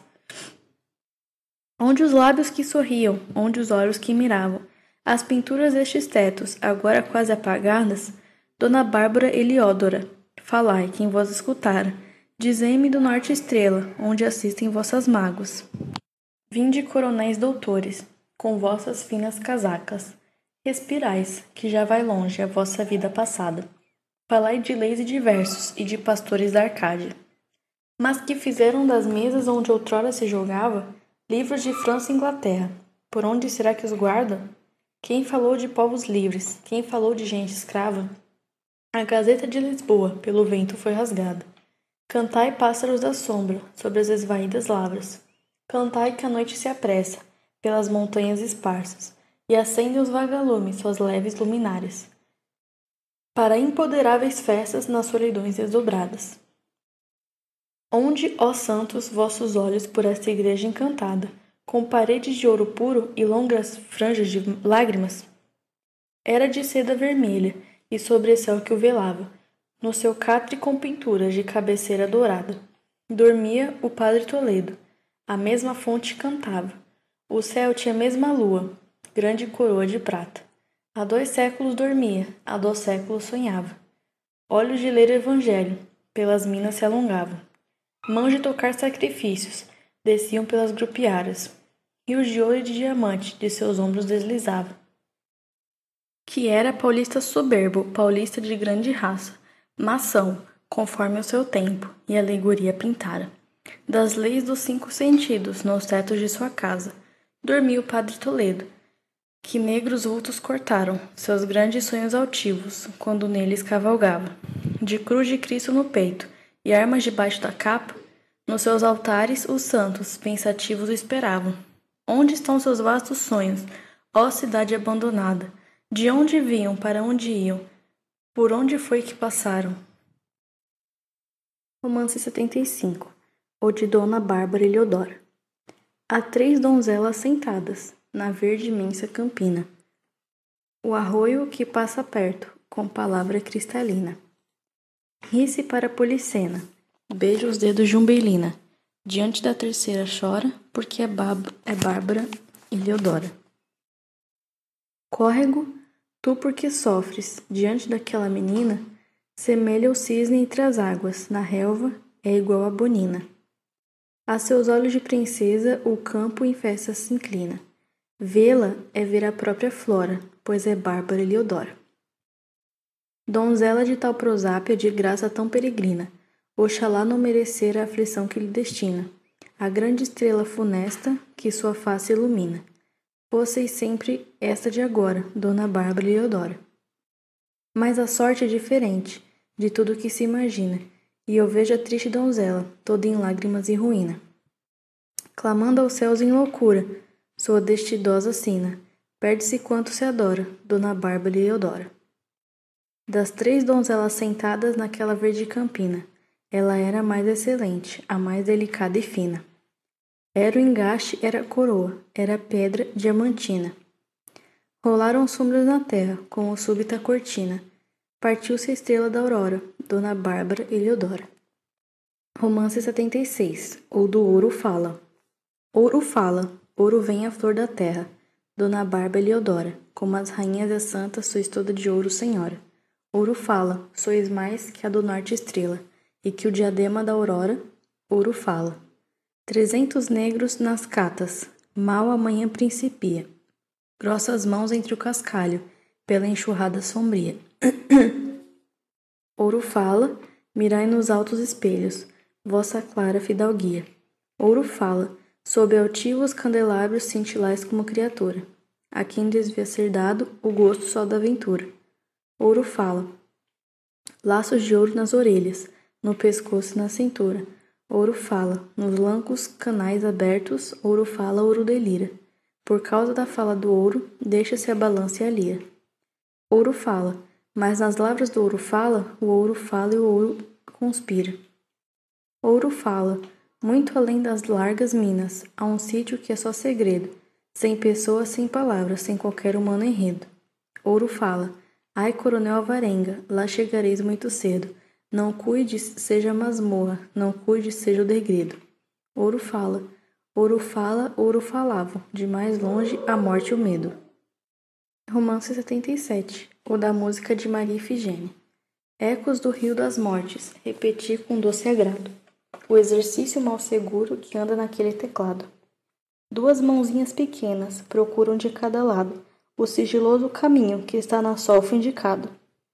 Ai, como parece certo e como vai todo errado. Ecos do rio das mortes, este som desafinado. Este nervoso manejo tem destino assinalado. Triste menina que estuda com tão penoso cuidado. Tratada como princesa. Para que estranho reinado? Vai ver sua mãe demente, vai ver seu pai degradado. Ecos do rio das mortes são mais felizes no prado o vento em redor das flores, a luz em redor do gado, o arroio que canta espumas em suas lajes deitado, e os brancos pombos redondos em cada curvo telhado, e os ruidosos papagaios gaguejando o seu recado. Ecos dos rios da morte, recordai com doce agrado o exercício vagaroso que em breve será parado. Frágeis dedos, tênues pulsos, qual será vosso pecado? Antes fosseis cavalinhos em trevo fino e orvalhado, antes fosseis borboletas no horizontal descampado. Ecos dos rios da morte, neste piano do passado, fica uma infância perdida, um trabalho inexplicado. Mãos de Maria Efigênia, fantasma inocente alado. Vosso compasso perdeu-se por um tempo desgraçado. Ébano e marfim que fostes, cemitério delicado. Romance 78 o de um tal Alvarenga. Veio por mar tempestuoso a residir nestas minas. Poeta e doutor manejava por igual as leis e as rimas. Desposara uma donzela que era a flor dessas campinas. Andava por suas lavras, como eram grandes e ricas. Mas o ouro, que altera os homens, deixa as vidas intranquilas. Levava-o por esses montes a sonhar por essas vilas. Em salas, ruas, caminhos, foram ficando dispersas as histórias que sonhava e iam sendo descobertas as mais longínquas palavras das suas vagas conversas. E por inveja e por ódio, confusão, perversidade, foi preso e metido em ferros um homem de leis e de arte. Foi preso só por ter sonhos acerca da liberdade. E sua mulher tão bela, e sua mulher tão nobre, Bárbara, que ele dizia, a sua estrela do norte. Nem lhe dirigia a vida, nem o salvava da morte. A morte foi muito longe, numa negra terra brava. Tinha tido tal nobreza, tanto orgulho, tantas lavras, e agora, do que tivera, a vida só lhe restava. Assim dele murmuravam os soldados no degredo, sabendo que em dantes fora quem ficara, ao ser preso tão tristemente covarde que só causava desprezo. Era ele, o tal Varenga, que, apagada a glória antiga, rolava em chão de masmorra, sua sorte perseguida. Fechou de saudade os olhos, deu tudo, o que tinha, a vida. Romance 79, ou da morte de Maria Efigênia. Se o Brasil fosse um reinado, poderia ser princesa, tal era sua linhagem. Mas seu campo andava em luto, e era seu reino a tristeza. O cavalo que a levava por arredondados montes que viu, nos olhos de espanto, nas negras terras de Ambaca, sobre exaustos horizontes, melhor que a desgraça é a morte, melhor que o opaco futuro, e entre a vida e a morte apenas um salto, da terra de ouro ao grande céu, puro e obscuro. E uma pequena amazona perde a sua humanidade, para além de réus e culpas, de sentenças de sequestros e da própria liberdade. Romance 80, ou do enterro de Bárbara e Leodora. Nove padres vão rezando, e com que tristeza rezam, atrás de um pequeno vulto, mirrado corpo que levam, pela nave além das grades, e ao pé do altar moro enterram. Dona Bárbara e Leodora, tão altiva e tão cantada, que foi Buena e foi Siqueira, dama de tão alta casta, que em toda a terra das Minas a ninguém se comparava. Lá vai para a fria campa, já sem nome, voz nem peso, entre palavras latinas, velas brancas, panos negros. Lá vai para as longas praias, do sobre-humano degredo. Nove padres vão rezando, dizei-me se ainda é preciso. Fundos calabouços frios devoraram-lhe o marido. Quatro punhais teve n'alma, na sorte de cada filho. E conforme a cor da lua, viraram exaltada e brava, falar as paredes mudas, da casa desesperada. Invocar reis e rainhas, clamar é pedra jambaca. Ela era a estrela do norte, ela era a Bárbara, a bela. Secava-lhe a tosse o peito, queimava-lhe a febre a testa. Agora deito na exausto, num simples colchão de terra.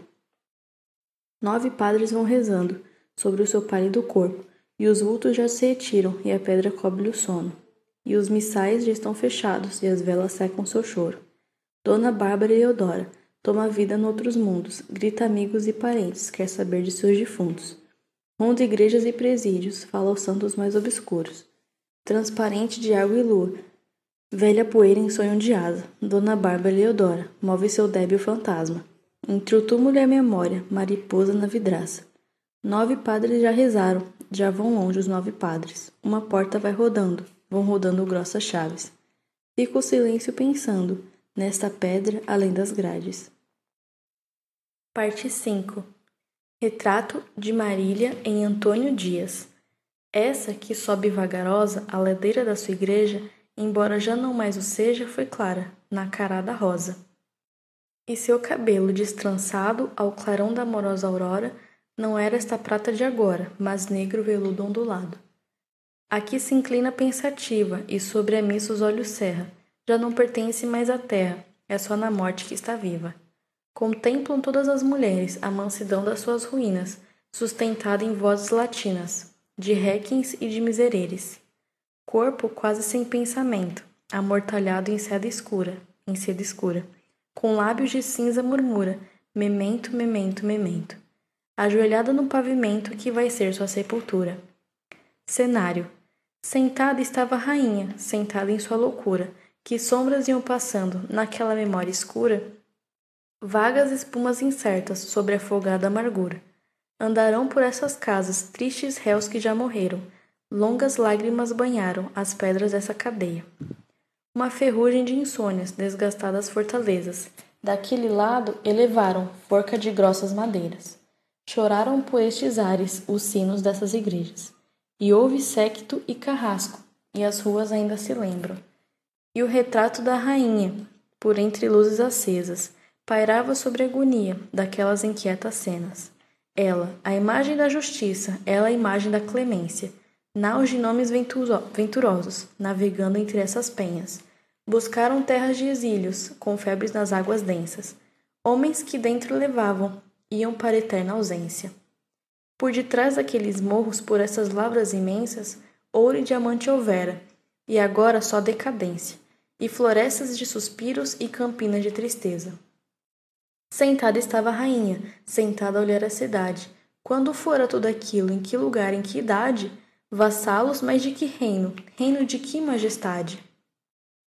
Romance 81, ou dos ilustres assassinos. Ó grandes oportunistas, sobre o papel debruçados, que calculais mundo e vida em contos doblas cruzados, que traçais vastas rúbricas e sinais estrelaçados, entrelaçados, com altas penas esguias, embebidas em pecados, ó personagens solenes que arrastais os apelidos como pavões auriverdes seus rutilantes vestidos. Todo esse poder que tendes confunde os vossos sentidos, a glória que amais é desses que por vós são perseguidos. Levantai-vos dessas mesas, saí das vossas molduras, vede que masmorras negras, que fortalezas seguras, que duro peso de algemas, que profundezas sepulturas, nascidas de vossas penas, de vossa assinatura. Considerai no mistério dos humanos desatinos, e no polo sempre incerto, dos homens e dos destinos, por sentenças, por decretos.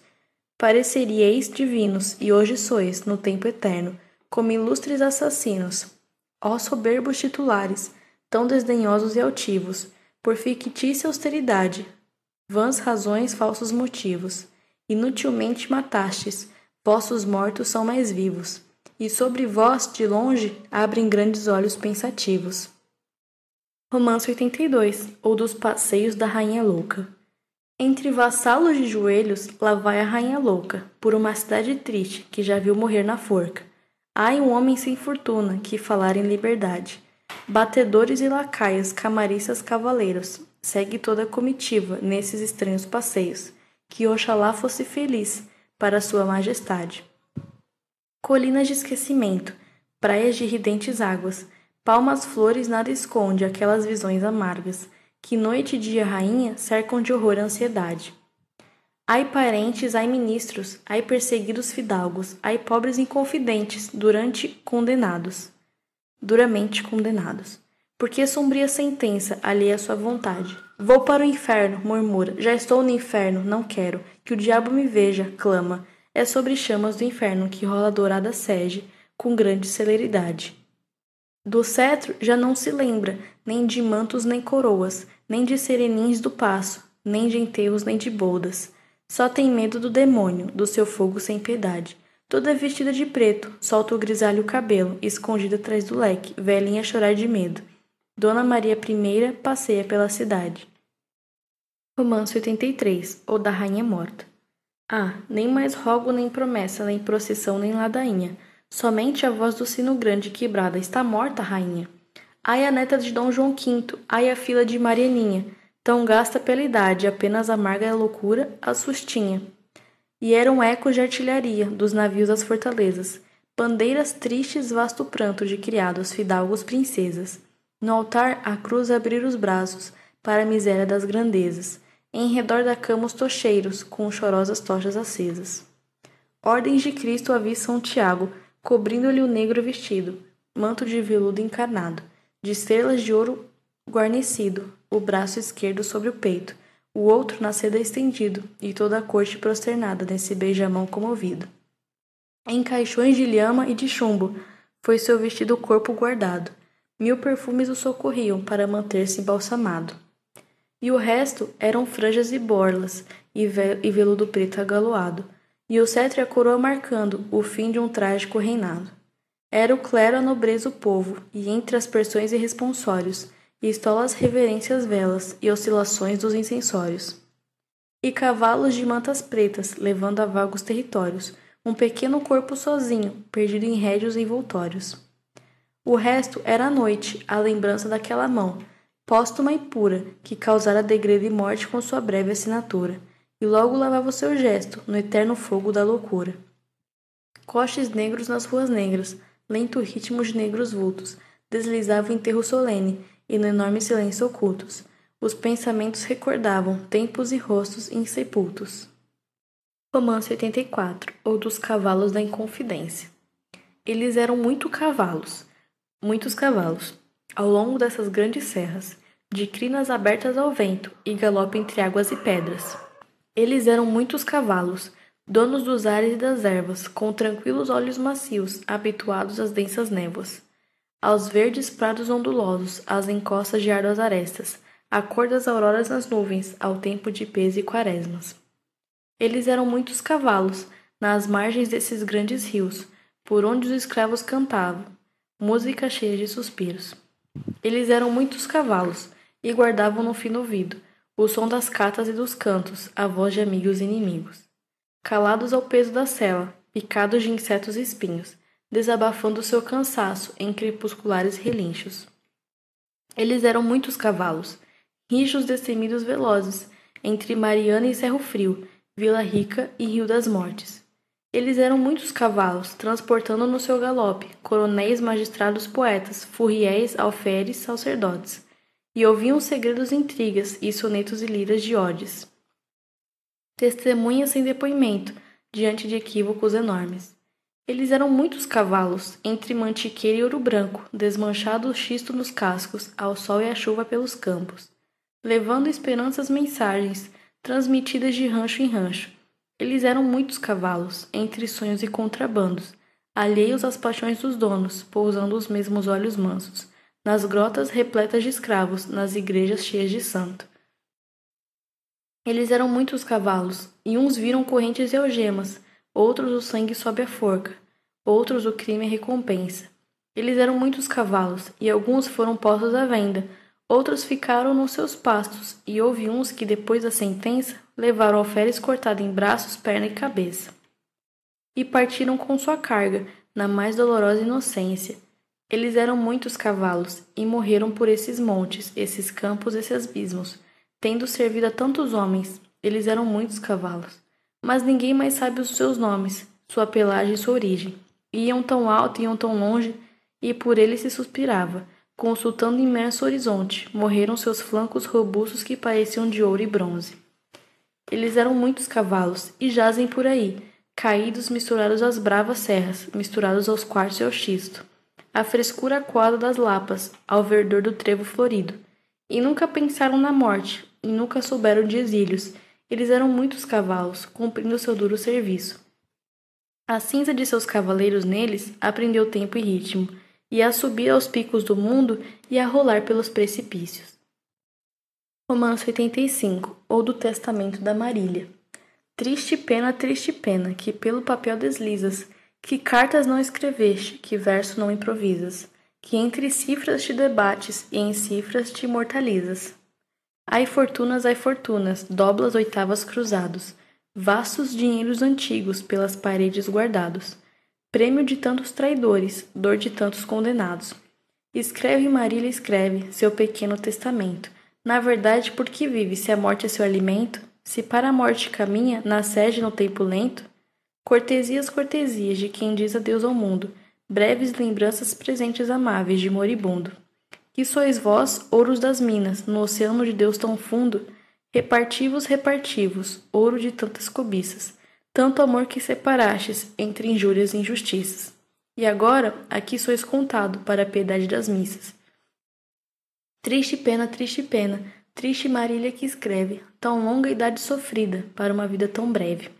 Muitas missas, muitas missas, que a terra lhe seja leve. Fala dos inconfidentes mortos. Treva da noite, lanosa capa, nos ombros curvos dos altos montes aglomerados. Agora tudo jaz em silêncio, amor, inveja, ódio e inocência, no imenso tempo, se estão lavando. Grosso cascalho da humana vida, negros orgulhos e ingênua audácia, e fingimentos e, e covardias, e covardias, vão dando voltas no imenso tempo, a água implacável do tempo imenso, rodando soltos com sua rude miséria exposta. Parada a noite, suspensa em bruma. Não, não se avistam os fundos leitos, mas no horizonte do que é memória da eternidade referve o embate de antigas horas, de antigos fatos, de homens antigos. E aqui ficamos todos contritos, a ouvir na névoa e desconforme submerso o curso dessa torrente do purgatório. Quais os que tombam em crimes exaustos, quais os que somem purificados? Fim.